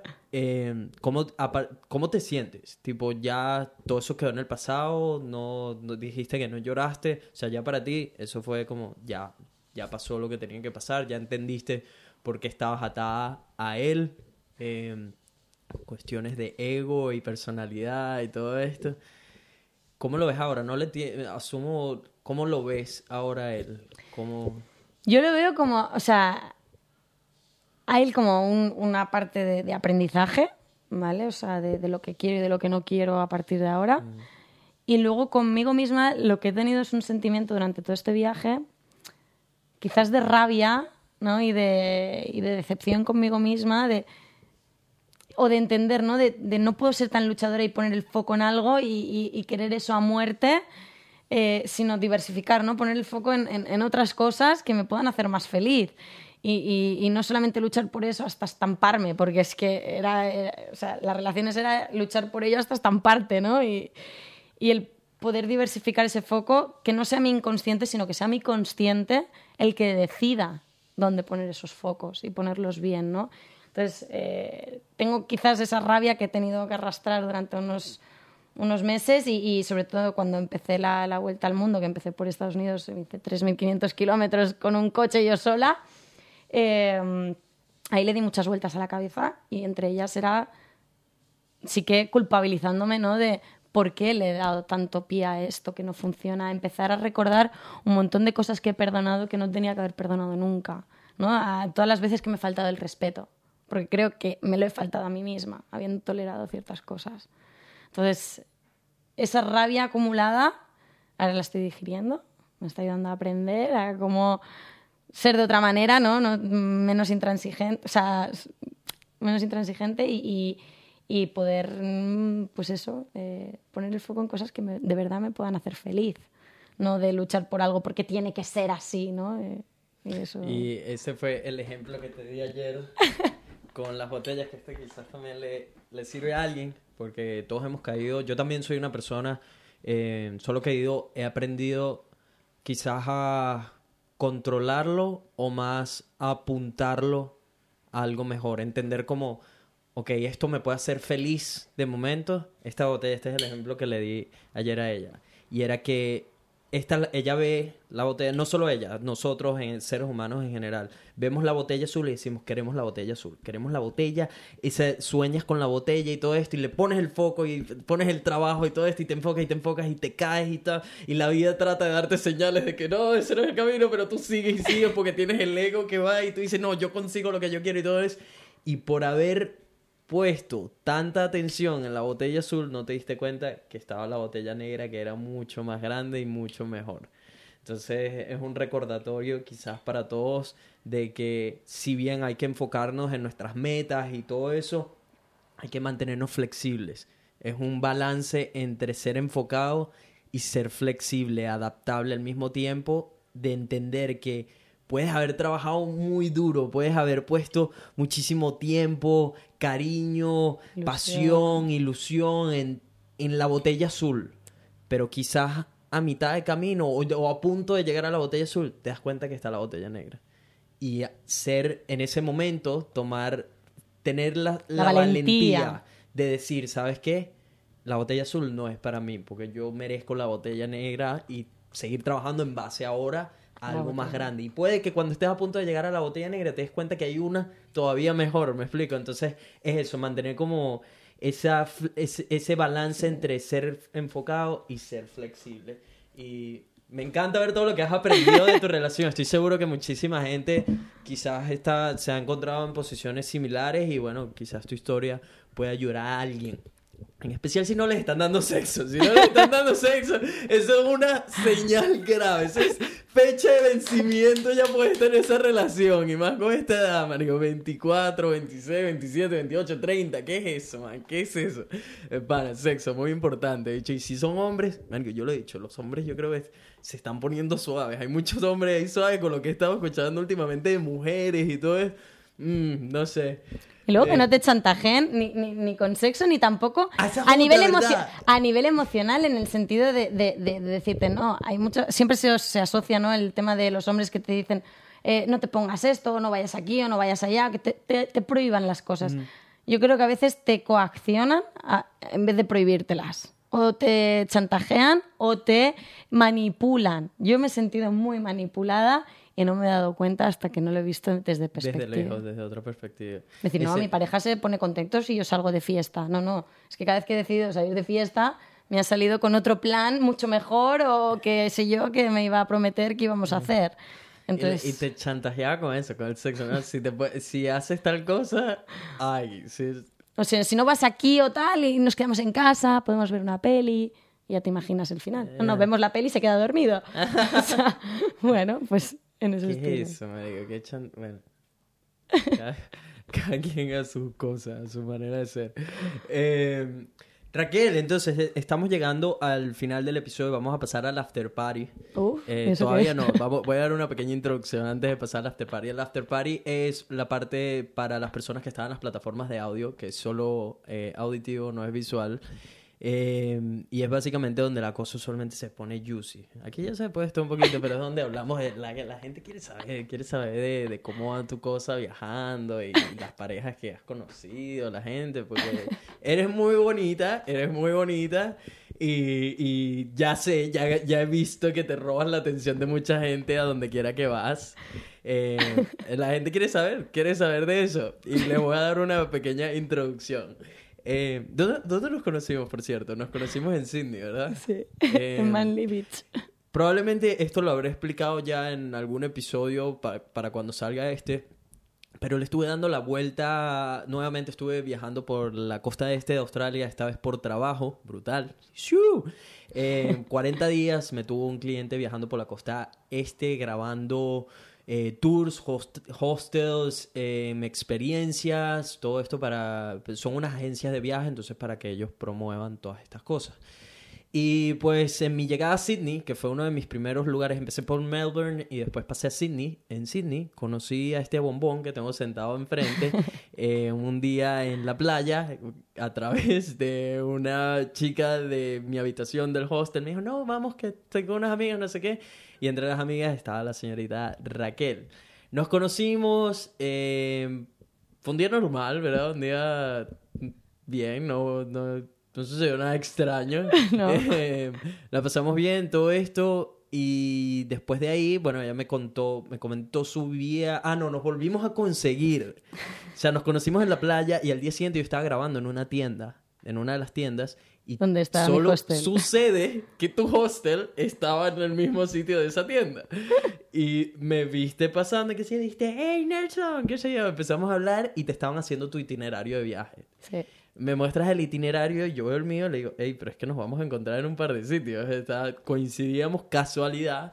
Eh, mucha gente hace como una- lugares parecidos por la costa este. Entonces, te, existe la posibilidad de que si conoces a alguien en, digamos, Sydney, estén viajando también toda la costa este y te los vayas a conseguir, qué sé yo, en Cairns o en Gold Coast, dependiendo de las fechas y cuánto tiempo se quedan en cada sitio, los tours, pero existe la posibilidad de que te encuentres con personas que has conocido antes.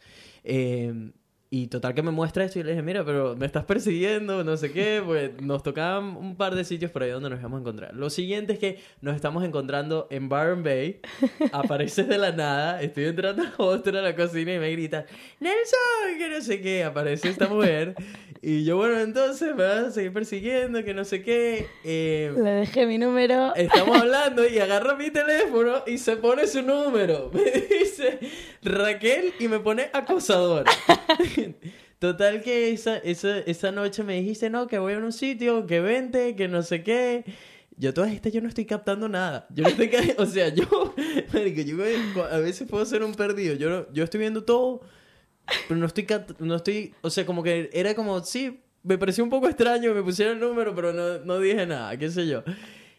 Esa noche estoy pasando por un pasillo y la veo de, de reojo. ¿Sabes cuando estás pasando por un sitio y ves un culo que está demasiado bueno, qué sé yo? Y te tienes que regresar a verlo o hacer algo disimulado por... Pasé y la vi de reojo y regreso. Y yo ya va, ¿quién es esta mujer? Cuando veo, estaba con el vestido blanco, que está ¿Qué ahorita, pero hoy? todavía mucho más negrita, porque en ese entonces estaba, o sea, negrita, negrita que tenía todos los días a rato sol. La veo y le dije, oye, guapa, ¿y dónde vas tú? Que sí, estás be- buah, bellísima. Total que se pone toda penosa, qué sé yo, y me dice, anda, anda, que no sé qué, que voy a tal sitio, te, vente, me, había dicho, que nos vemos después. Y yo, sí, sí. no le escribí porque sabía que esta mujer este, ya estaba viendo la técnica y decía, claro, esta espera que vaya yo detrás como el perrito y tal a seguirla, qué sé yo. Y dije, no le voy a escribir, no le voy a escribir. Lo siguiente es que a las dos y pico de la noche me está escribiendo ella, me está, me está mandando un video del lugar, mostrándome el local y qué sé yo. Ya, yo estaba que si acostado, que si no paré media bola. Tampoco le respondí. Me mandaste y no, no te dije nada. Y después de ahí, nada, yo seguí mi viaje, tú seguiste el tuyo, toda la cosa. Nos encontramos de nuevo justo antes de ir a Fraser Island. Fraser Island eh, llegas a un lugar que se llama Rainbow Beach y es un tour donde te vas varios días a acampar y estás manejando vehículos 4x4. He hablado anteriormente en otros episodios de esta isla, pero es uno de mis lugares favoritos de Australia y el tour, esta es la segunda vez que lo hago es un vacilón. Es una de las mejores cosas que pueden hacer en la costa este. Te vas con, qué sé yo, 40, 60 personas a manejar por 4x4 en una isla, en arena y a descubrir lugares bellísimos, a pasarla bien, a tomar en la noche, a acampar, toda la cosa ya. Y además es un campamento que ya está hecho. No tienes que hacer nada. Llegas y ya las carpas están montadas, toda la cosa. Total que llegamos a... Nos encontramos junto, justo antes y yo, ah, es que nos vamos juntos. Al tour juntos. al tour juntos. porque esa es la otra, tipo, puede que vayas con la misma compañía, pero te puede tocar grupos distintos. grupos distintos y nos tocó casualidad el mismo grupo. Carros diferentes, pero el mismo grupo. O sea, que íbamos a estar compartiendo tres días acampando en la misma zona y todo esto. Fuimos eh, llevándolo más rápido. Terminamos terminamos de alguna manera, no sé, entre pistoneo, qué sé yo. Y la gente, ¿sabes cuando? Mario, este es lo máximo. Cuando gente empieza a jugar para tu equipo, Mario. Ya yo estaba viendo todo y yo decía, mm, aquí como que hay algo. y la, gente del tour empezaron todos, ay, es que ustedes no se ven tan bonitos, que no sé qué. Empezaron ya a prender fuego a la, vaina. Y Hombre, estábamos tonteando todo el tiempo. Estábamos en tonterías, tonterías aquí, para allá, qué sé yo. Total que llegó el momento de decidir las carpas. Llegó el momento de con quién te, dan en libertad de escoger con quién ibas a dormir en parejas. Y yo a todas estas, me digo, yo voy de inocente y le digo a un holandés que estaba en el grupo que habíamos hablado y qué sé yo, tipo, hey, marico, ¿quieres dormir en la misma carpa? Y el holandés me dice, sí, sí, vamos, juntos. Y a todas estas, Raquel, ese holandés tenía rato ahí pico y pala con Raquel, tenía trabajándola, trabajándola, trabajando. Ya sabía que yo no iba pendiente, iba a cero pendiente con él, pero estaba ahí dándole, dejándolo, dejando, sí, que sigue trabajando, qué sé yo.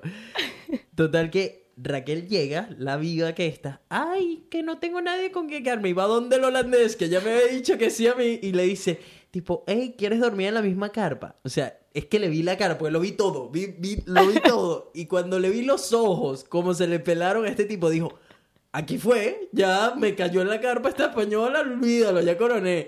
Y yo pensando, este, este pavo me va a decir, me va a decir, mira, mira, no, me voy a la cámara. O sea, su cara era de, de volteó y vio los lados como buscándome y solo pensaba, en eh, su cabeza era tipo, marico, necesitamos deshacernos de este carajo, pues, porque vamos a dormir con Raquel y vamos a coger. Entonces, mi cara era de tipo, esta mujer no quiere coger contigo, pero tú eh, ahora estás todo emocionado y yo me eh, y ahora yo tendré que dormir con alguien más. Hasta que me enteré que habían carpas suficientes para todos dormir. En, o sea, separados. exacto. podía, habían varias carpas de sobra, entonces podía, yo podía tener mi propia carpa y ellos también. Pero yo le había lanzado a ella justo antes. Dije, ah, esta, esta es la movida, ok, vamos a lanzar también. Fui a donde Raquel, yo haciéndome loco, como que yo no había visto que ya ella le había ofrecido al holandés, yo el australiano, yo no sabía nada. Voy y le dije, tipo, mira, eh, pero si quieres pues, porque ella me dijo, como no, es que ninguna de las chicas... Eh, como que ya no tenía, ya tenían pareja. Ya todas tenían pareja y qué sé yo. Eh, y bueno, le estaba comentando este el holandés, qué sé yo. Y yo le dije, ah, bueno, pero si quieres podemos dormir en la misma carpa. Y fue me dijiste una frase célebre que jamás en mi vida voy a olvidar. ¿Cuál fue la frase? que contigo no, que seguro que eres más peligroso que un dingo. que, que, que contigo no, que eres, eres peor que un dingo, tío. Un dingo son perros salvajes que viven en Fraser Island. Entonces, la grava me dijo, ya vio, ya vio todo y me dice que no iba a dormir contigo. En el momento que Raquel soltó esa frase célebre, ya lo supe todo. Sabía que iba a terminar en mi carpa sí o sí. Esa fue, esa fue la clave. Después de ahí una cosa llevó a la otra eh, terminamos de alguna manera en un juego de verdad o reto con un gentío y como todos estaban jugando para el equipo, porque todos les encantaba el junte, lo primero que me hicieron, el primer reto que me pusieron, beso a Raquel. Y yo fácil, fácil. Después de ahí me pusieron otro reto con Raquel que pusieron una parte de su cuerpo en mí. Y yo le, vergo, pero llegó un punto que yo decía, gente, esto va a suceder sí o sí. tipo, Lo tenía no- súper asegurado. Ya, vaya. ya, yo decía, marico, no tienen que seguir poniéndome retos con- con- de este tipo, pues esto va a suceder, no necesito ya ayuda. Ya ustedes aportaron lo que tenían que aportar. La gente estaba como, que muéstrale el huevo a Raquel, que Raquel hazle no sé qué, que toque esto, que... Pues sí, en ese verdadero reto, de- de- ya después le echaré más detalles de eso, porque es que esa gente lo llevó a otro nivel. Es- pero ese no es el tema de hoy. Eh, después de ahí, Raquel, eh, Nada, me fui a querer bailar porque Ah. en, la mismo, en el mismo campamento tienen discoteca. ajá, y, ajá. y nada, fui a poner la música, no había música, entonces me regresé a donde estaba Nelson a pedirle que pusiera su música. Y... Este, este, este es el, el modus operandi de lo que sucedió. Empiezo a ver que ya era tarde, ya era medio tarde, y yo decía, marico, mañana nos tenemos que parar temprano. Si esto va a suceder, sí o sí, eh, yo prefiero aprovechar esto al máximo que ir a beber con esta gente, volver loco, y aprovechar a medias y mañana está todo roto para el día siguiente. Entonces... Pero yo no le planteé nada de irse, qué sé yo. Ya vi que todos se estaban alborotando y todos, no, que vamos a la discoteca, no sé qué. Y Raquel estaba como un, como un resortico ya, que sí, a la discoteca. Y yo, bueno, ok. Se van. Y yo dije, nada, me quedo aquí en- con mi música. Me quedo aquí, le doy 15 minutos. Si en 15 minutos no viene, o esa mujer se mete en la carpa, o bueno, se cancela la misión. Digo, no pasaron ni 5 minutos. No, ni 5 Volvía minutos. por la música, él sigue creyendo que volví por él, volví por la Ni música. Cinco minutos, ya Raquel estaba de vuelta con la excusa perfecta de la música. Cuando, oh, déjame pensar que las, de las 50 personas que estaban allá, nadie tenía música, ¿no? Y viene y me dice, no, que vine a buscar tu música. Y yo, mira, sé seria. Una cosa llevó a la otra y como era de esperarse, como se había pronosticado, terminó en mi carpa. Y el dingo mordió. El dingo se, se comió a Raquel. Eh, la pasamos brutal esa noche. Estuvo, estuvo muy bueno. Despertamos el campamento. El campamento entero se enteró de que Raquel y yo estuvimos juntos porque las carpas están todas vecinas. Lo siguiente, era en la mañana yo pensando, marico, na- na- nadie se entera porque nadie nos vio, qué sé yo. Quedaba igual, en verdad, pero, pero fue como, estamos tranquilos. Yo voy a desayunar y se está cambiando y la cara de todos fue de tipo, buena noche, ¿no? Escucharon absolutamente todo. Todo. Y, que, y yo pensando, tipo, ¿cómo se enteraron? Y dice, no, de que, o sea, Se armó un jaleo. Sí, sí, escuchamos todo. De- esa fue la respuesta. Escuchamos todo. Ay, qué risa. Este, después de ahí regresamos a Rainbow Beach y ahí fue donde empezó la luna de miel. Ah. Eh, tuvimos, y por suerte, una habitación privada en Rainbow Beach. Eh, la pasamos brutal también. Después de ahí nos tocó separarnos caminos. Tú seguiste a... Nos encontramos Early después en Early Beach, mucho más al norte, tipo días después. Coincidíamos otra vez casualidad un día en Early Beach y... Marico, es que, estaba- es que somos como animales cuando lo, cuando lo pienso, cuando lo veo de esta manera. Yo creo que cuando lo animales. vuelvas a escuchar esto, vas Sí. a decir putos animales. Eh, pero creo que a esta parte la vamos a pasar ya al after party. Ya le di suficiente introducción a, a todo esto. Así que, mi gente, si quieren saber todo lo que sucedió, y les, les puedo adelantar que eh, hablamos, vamos a hablar de comer culo, de no comer culo. Hay, hay, hay, hay de todo, hay de todo un poco. Así que si quieren saber todo lo que sucedió con la novia de fuga, porque esa Novia la fuga. Novia la fuga. Esta, esta se, estaba, se estaba fugando, pero lo- le cayó un venezolano. No se, no se esperaba este. Dingo, que por dingo. cierto, le puse un anillo ya. Uh, Estamos casados. no, no es real. El anillo dice Me love quedo y solo con la luna de miel. Sí, sí. Le pusimos, le pusimos un anillo a Raquel y sí. Eh, hemos estado de luna de miel. Vuelve, vuelve a fugarse. Se va a fugar ahora. le encanta, le encanta fugarse. Eh, Va a continuar su viaje. pero sí, si quieren saber más detalles, si quieren la parte juicy, diríjanse a las plataformas de audio, Spotify, Apple Podcast. No olviden suscribirse, dejar un comentario, un like si les gustó. Raquel, ¿dónde te puede conseguir la gente en redes sociales? Si tienen preguntas, si quieren seguir tu viaje, si quieren... En la vuelta al mundo de Rage, con una A. La vuelta al mundo de Rage. arroba la vuelta al mundo de Rage. De todas maneras, los links van a estar en la descripción. Rage, Rachel, Raquel, gracias por estar de invitada en Vibras. Eres, creo que la primera persona con la que voy a contar directamente eh, experiencias que hemos tenido. Eh, así que eso va a estar bueno en el after party. Y gracias por abrir y contarte a ti. todas tus experiencias, tanto laborales como de parejas, lo que has aprendido, lo que está sucediendo ahora en tu vida. Por favor, no dejes de perseguir tu intuición, tu sueño. Síguete comiendo al mundo, que no es para menos. Vienes de cajita, pero tienes un hambre de oso. Así que sigue haciendo lo que el mundo necesita más de eso. El mundo necesita más gente apasionada y que sea valiente como para seguir lo que su intención, lo que les dice aquí adentro el corazón.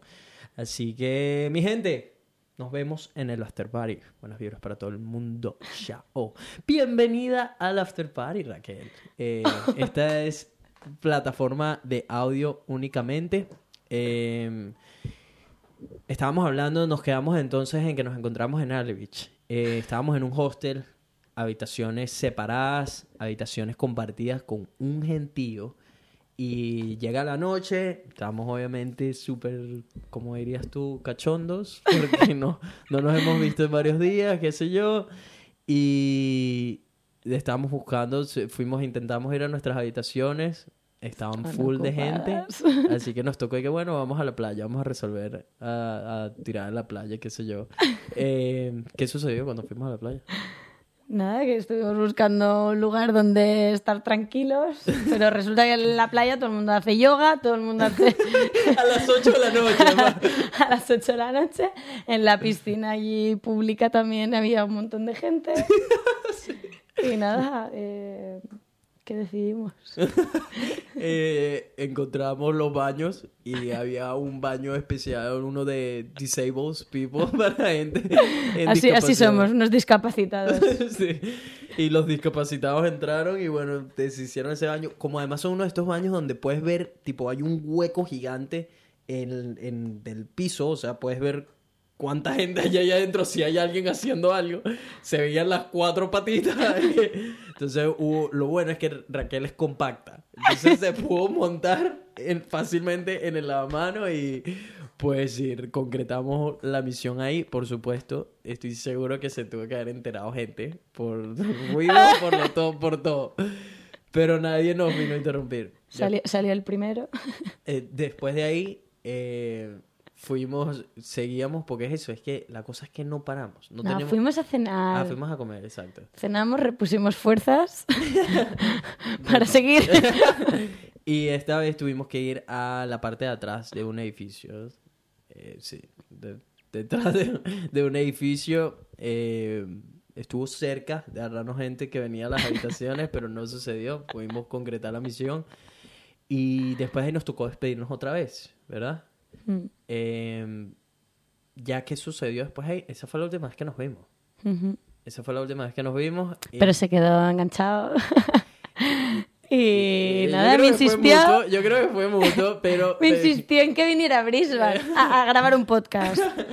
Y le propuse, le propuse venir a Brisbane, le dije, porque resulta que Raquel terminaba su viaje por la costa este y volvía a pasar diciembre en Sydney. Le dije, pero vente unos días a Brisbane, hay unos días de por medio, que sí. Total que la niña ha estado full, se fue a Nueva Zelanda y justo antes de irse se iba unos días, regresaba a Sydney, qué sé yo, y yo, yo con el, dale y dale, mira, pero Brisbane, que Brisbane. Y me decía, ya yo estaba en Brisbane, no me gusta esa vaina, no me gustó esa ciudad. Y yo, que vente, que te va a gustar, que esto, que aquello, y puki, puki, puki, puki. Lo siguiente es que la niña compró el pasaje. Se vino cinco días de luna de miel a Brisbane. Y desde que llegaste, eh, No he follado tanto en la vida. Medio, tal cual. O sea, esta es primera vez. O sea, es que esto, esto no- yo todavía no me lo creo, no tiene sentido. Tipo, no hemos, no, no, No hemos respirado. no hemos respirado, no hemos, no- necesitamos a alguien que nos detenga. Esto no, no puede ser normal. De hecho, estoy por parar el podcast. ya, ya. Esto no, esto no, no es normal. A mí no me parece normal. Tipo, cinco días dale y dale y dale. Porque además no ha sido tipo, no, una vez y rapidito. No, es- no, hay- no existe el rapidito. O sea, Es recrearnos. es recrear hasta no poder más. Y además de todo eso, también has visto Brisbane. También has visto. También, también se ha portado como un caballero, Ey. no solo como un animal. No solo como un animal. En la guerra te la doy solo en la cama, sí. Este, ¿Cómo la has pasado? Dime la, dime, dime la opinión de- real la- de ahora, de Brisbane, de todo, de tu experiencia aquí, de estos cinco días en total, de tu viaje a Australia, comparado, todo lo que has hecho. Danos la verdad, danos la verdad. Brisbane sigue sin gustarme. Ajá. Ahora, el, el que vive en Brisbane ha dejado huella. Sí, ah, güey. ha dejado huella. No, no, he pasado unos días realmente espectaculares. Lo que más me ha gustado ha sido un escritorio donde estamos aquí grabando. Ustedes, ustedes verán por qué le gusta tanto el escritorio. Ah, este escritorio, les digo, solo se había usado para podcast, pero descubrimos que tiene otros usos. Me gustó también, eh, fuimos de compras. Me gustó también mucho una tienda que se llama H&M. Ah, eh, sí, también las cosas no se quedaron en estas cuatro paredes. Estábamos un día saliendo, eh, Maceo es cómplice de esta. Eh, salimos a mostrarle una parte de Brisbane y qué sé yo, y empecé a meterle la idea de ir a una tienda y hacerlo en una tienda que se llama Bucket List, cosas de esas que uno tiene en la cabeza de que quiere hacer. Y, y me decía que no, que eso es una locura, que qué sé yo, y llamo a Macedo y le digo, Macedo, que lo vamos a hacer en una tienda. Eh, te doy los honores y decide qué tienda. y me dice, Macedo, a todas estas, tipo, cree que estoy jodiendo. Y me dice, bueno, ve a eh, H&M. Ve ahí H&M, que esa tiene los vestidores grandes y tal, no sé qué. Y yo le digo, ok. Total que fuimos y concretamos la misión. Lo hicimos en los vestidores de una tienda. Y salimos, nos tomamos un selfie enfrente de la tienda y se lo mandamos a, a Maceo. Maceo cagaba la risa pues pensaba que no lo íbamos a hacer. ¿Qué tal estuvo ese? Estuvo candela, ¿no? Eso fue adrenalina. Adrenalina pura, pura, pura. pura. Yo Estuvimos decía- cagados de miedo, pero Ya. a la misma vez cachondos como perros. ya, tipo, llegamos, yo estaba a mil y de repente empecé a escuchar, porque además se ven los pies, tipo, se- eh, eh, esa es la otra, que escogimos una tienda donde no hay puerta, o sea, no es que tiene una puerta y alguien tiene que abrirla con llave, yo, sino que son cortinas, o sea, con que una persona se asome un poquito... Dice sorpresa. Sí, eh, o, o sea, pues, Mario, yo lo hago. Pues yo llego a la cortina y la abro un poquito para decir a alguien. Pues si no, me explico, eso me lo, no lo pudieron haber hecho. Entonces, tipo, fue como ese cague, Marico. Creo que nos van a descubrir. Va a venir alguien de la tienda, nos van a llevar preso, nos van a clavar una multa. No sé, no sé qué sucede si te agarran en eso. Y eh, hay gente que está trabajando todo el tiempo por esos pasillos chequeando que no haya ropa que tienen que recoger toda la cosa. Total que eh, eh, marico, la vaina me tumbó, pues. Se murió. Estaba mil y de repente me puse a pensar en toda la vaina. Vi los- la gente yendo de un lado para otro. Escuchábamos a la gente en los, en los camerinos de al lado. Marico, me tumbó. Y de repente salgo, salimos. Y que bueno, vamos a decir, esta de verdad es la mejor, qué sé yo. Porque hay varios cubículos. Total que fuimos a otro cubículo y pues uno... Tú sabes, cuando, cuando la cosa no está funcionando, lo que puede hacer una mujer para arreglar el problema y pues ahí mismo otra vez ya estábamos a mil.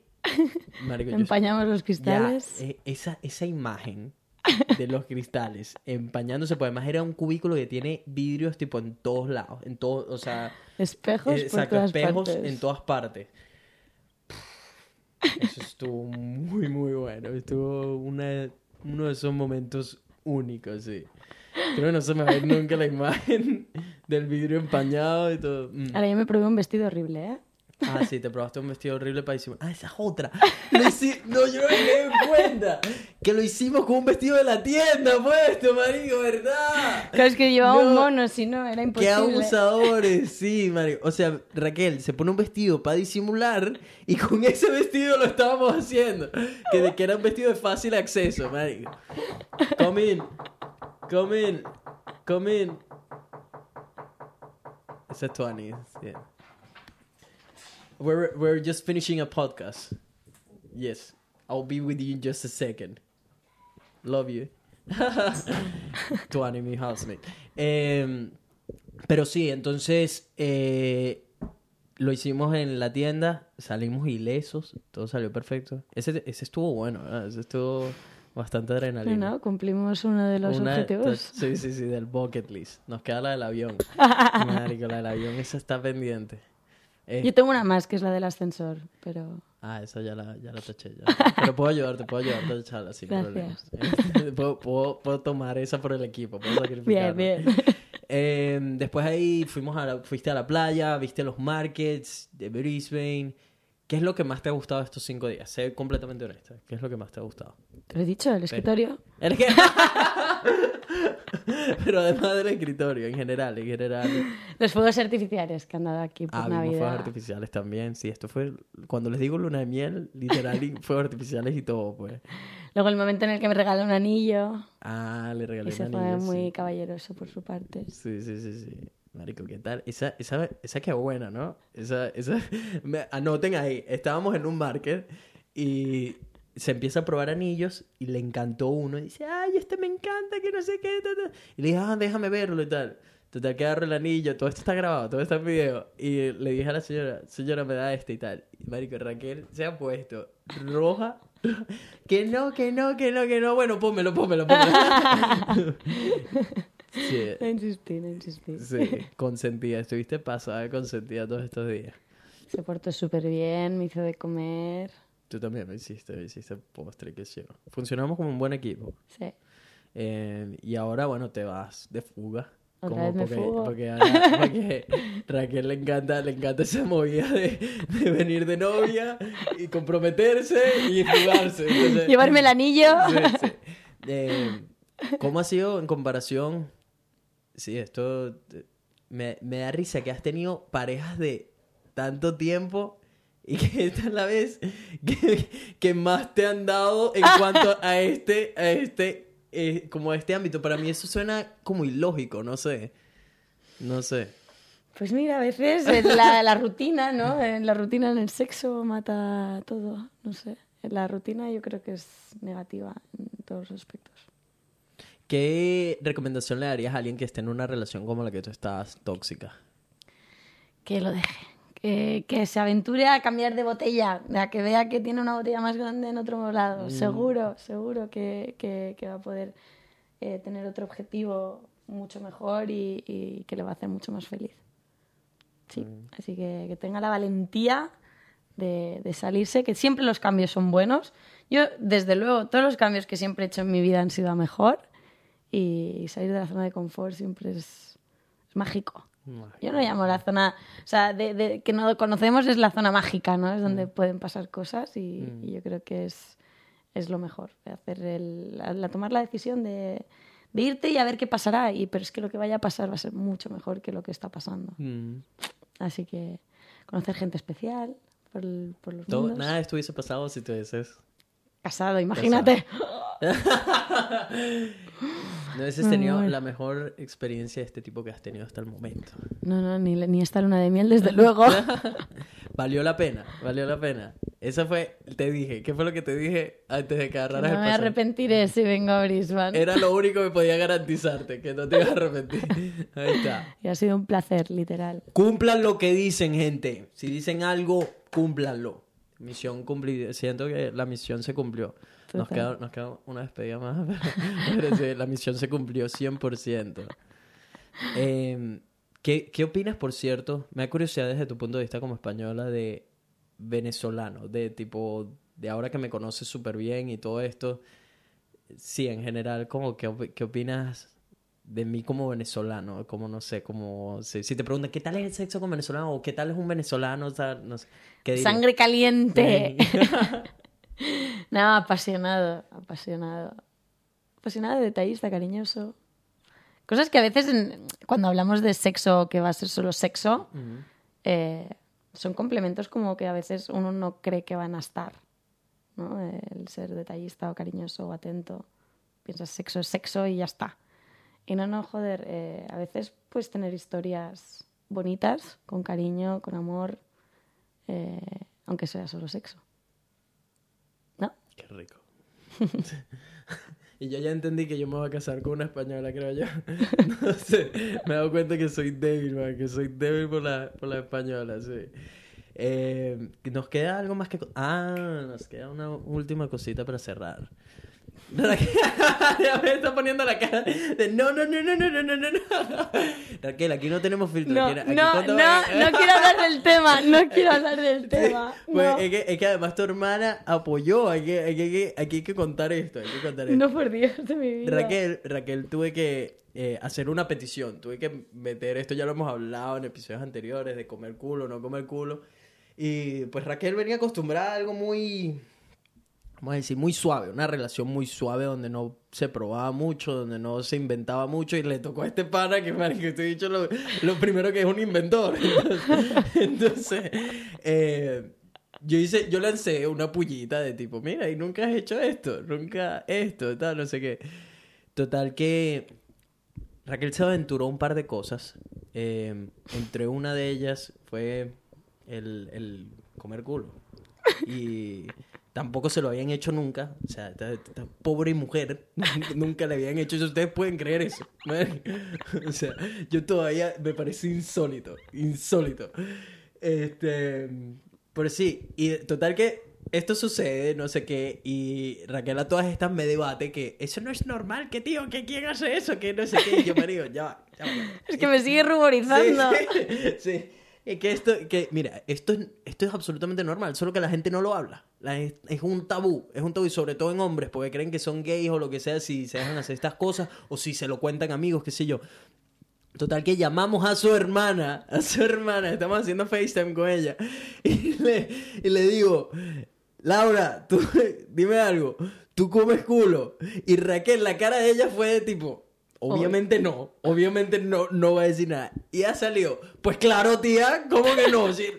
Ay, marico, jamás, eh, o sea, en estos días no me había reído tan duro como en ese momento que me dijo, pues claro, tía, me dice, y, y no solo eso, sino que nos hizo la demostración de cómo se hace a través de del FaceTime. Me dice, tú lo agarras por aquí, subes las bolas y vienes ahí y empie- te metes ahí adentro con todo. Marico, y estaba muriendo de la risa.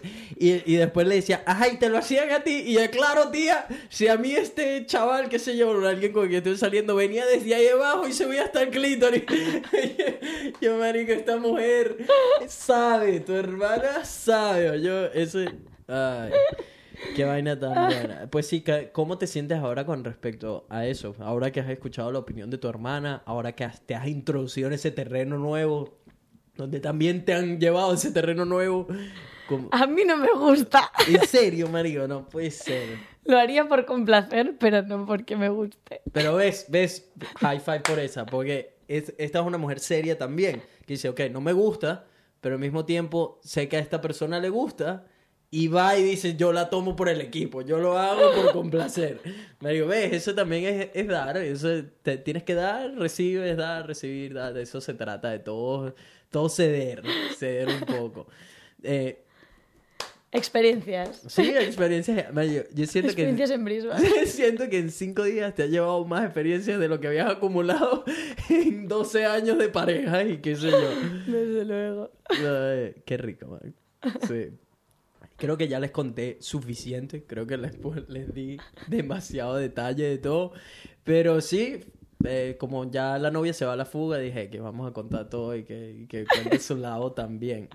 Eh, Raquel, un placer haberte tenido de invitada en el podcast. Gracias por invitarme. Estoy sudado hasta las metras, te veo también toda sudada y Y ya, ya veo, ya veo lo que se viene. Este, pero no, de verdad, gracias por haber venido, gracias por haber contado todo, por inclusive esto que sucedió entre nosotros, por haberlo puesto ahí toda honesta. Al descubierto. Al descubierto, sí. Eh, disfruté muchísimo contigo, fue un placer haberte tenido aquí en Brisbane. Y pues sí, se ha dejado una marca venezolana en ti. ¿Quién sabe dónde nos encuentra de nuevo la vuelta al mundo? Rage, no sé, quién sabe, quién quita. Eh, ¿Tienes algo para decirme? No, que te agradezco. Mira que esto, este podcast además queda para nosotros, por siempre, por siempre. Esta conversación quedó para siempre ahí disponible. No, que te agradezco que me hayas invitado, que hayamos pasado estos días tan maravillosos, que me hayas hecho tener estas experiencias, me hayas hecho descubrir muchas cosas y no sé, de haberme dado sobre todo estos cinco días de sexo salvaje que me llevo, que nunca se sabe después en la vuelta al mundo cuánto sexo voy a tener, pero por lo menos me voy servida. por lo menos, por lo menos me voy seguro de quien sea que vaya a venir luego va a tener que pasar trabajo yo para impresionar. Ha puesto el listón muy alto. Así que subimos la barra, señores. Un aplauso ahí por eso, porque elevamos la barra de la vida sexual de Raquel. Me dijo, o sea, siento que hice labor social aquí. Tanto como para Raquel, para haberle mejorado su vida sexual, enseñarle todo lo que se había perdido, man. Y segundo, porque ahora le ve la barra para todo lo que venga. Y, pero, pero, pero, para los que vengan también, acabo de abrir la mente de Raquel a un mundo de posibilidades. Así que eso, me lo van a tener que agradecer. Si no me lo piden explícitamente, no voy a comer ningún culo.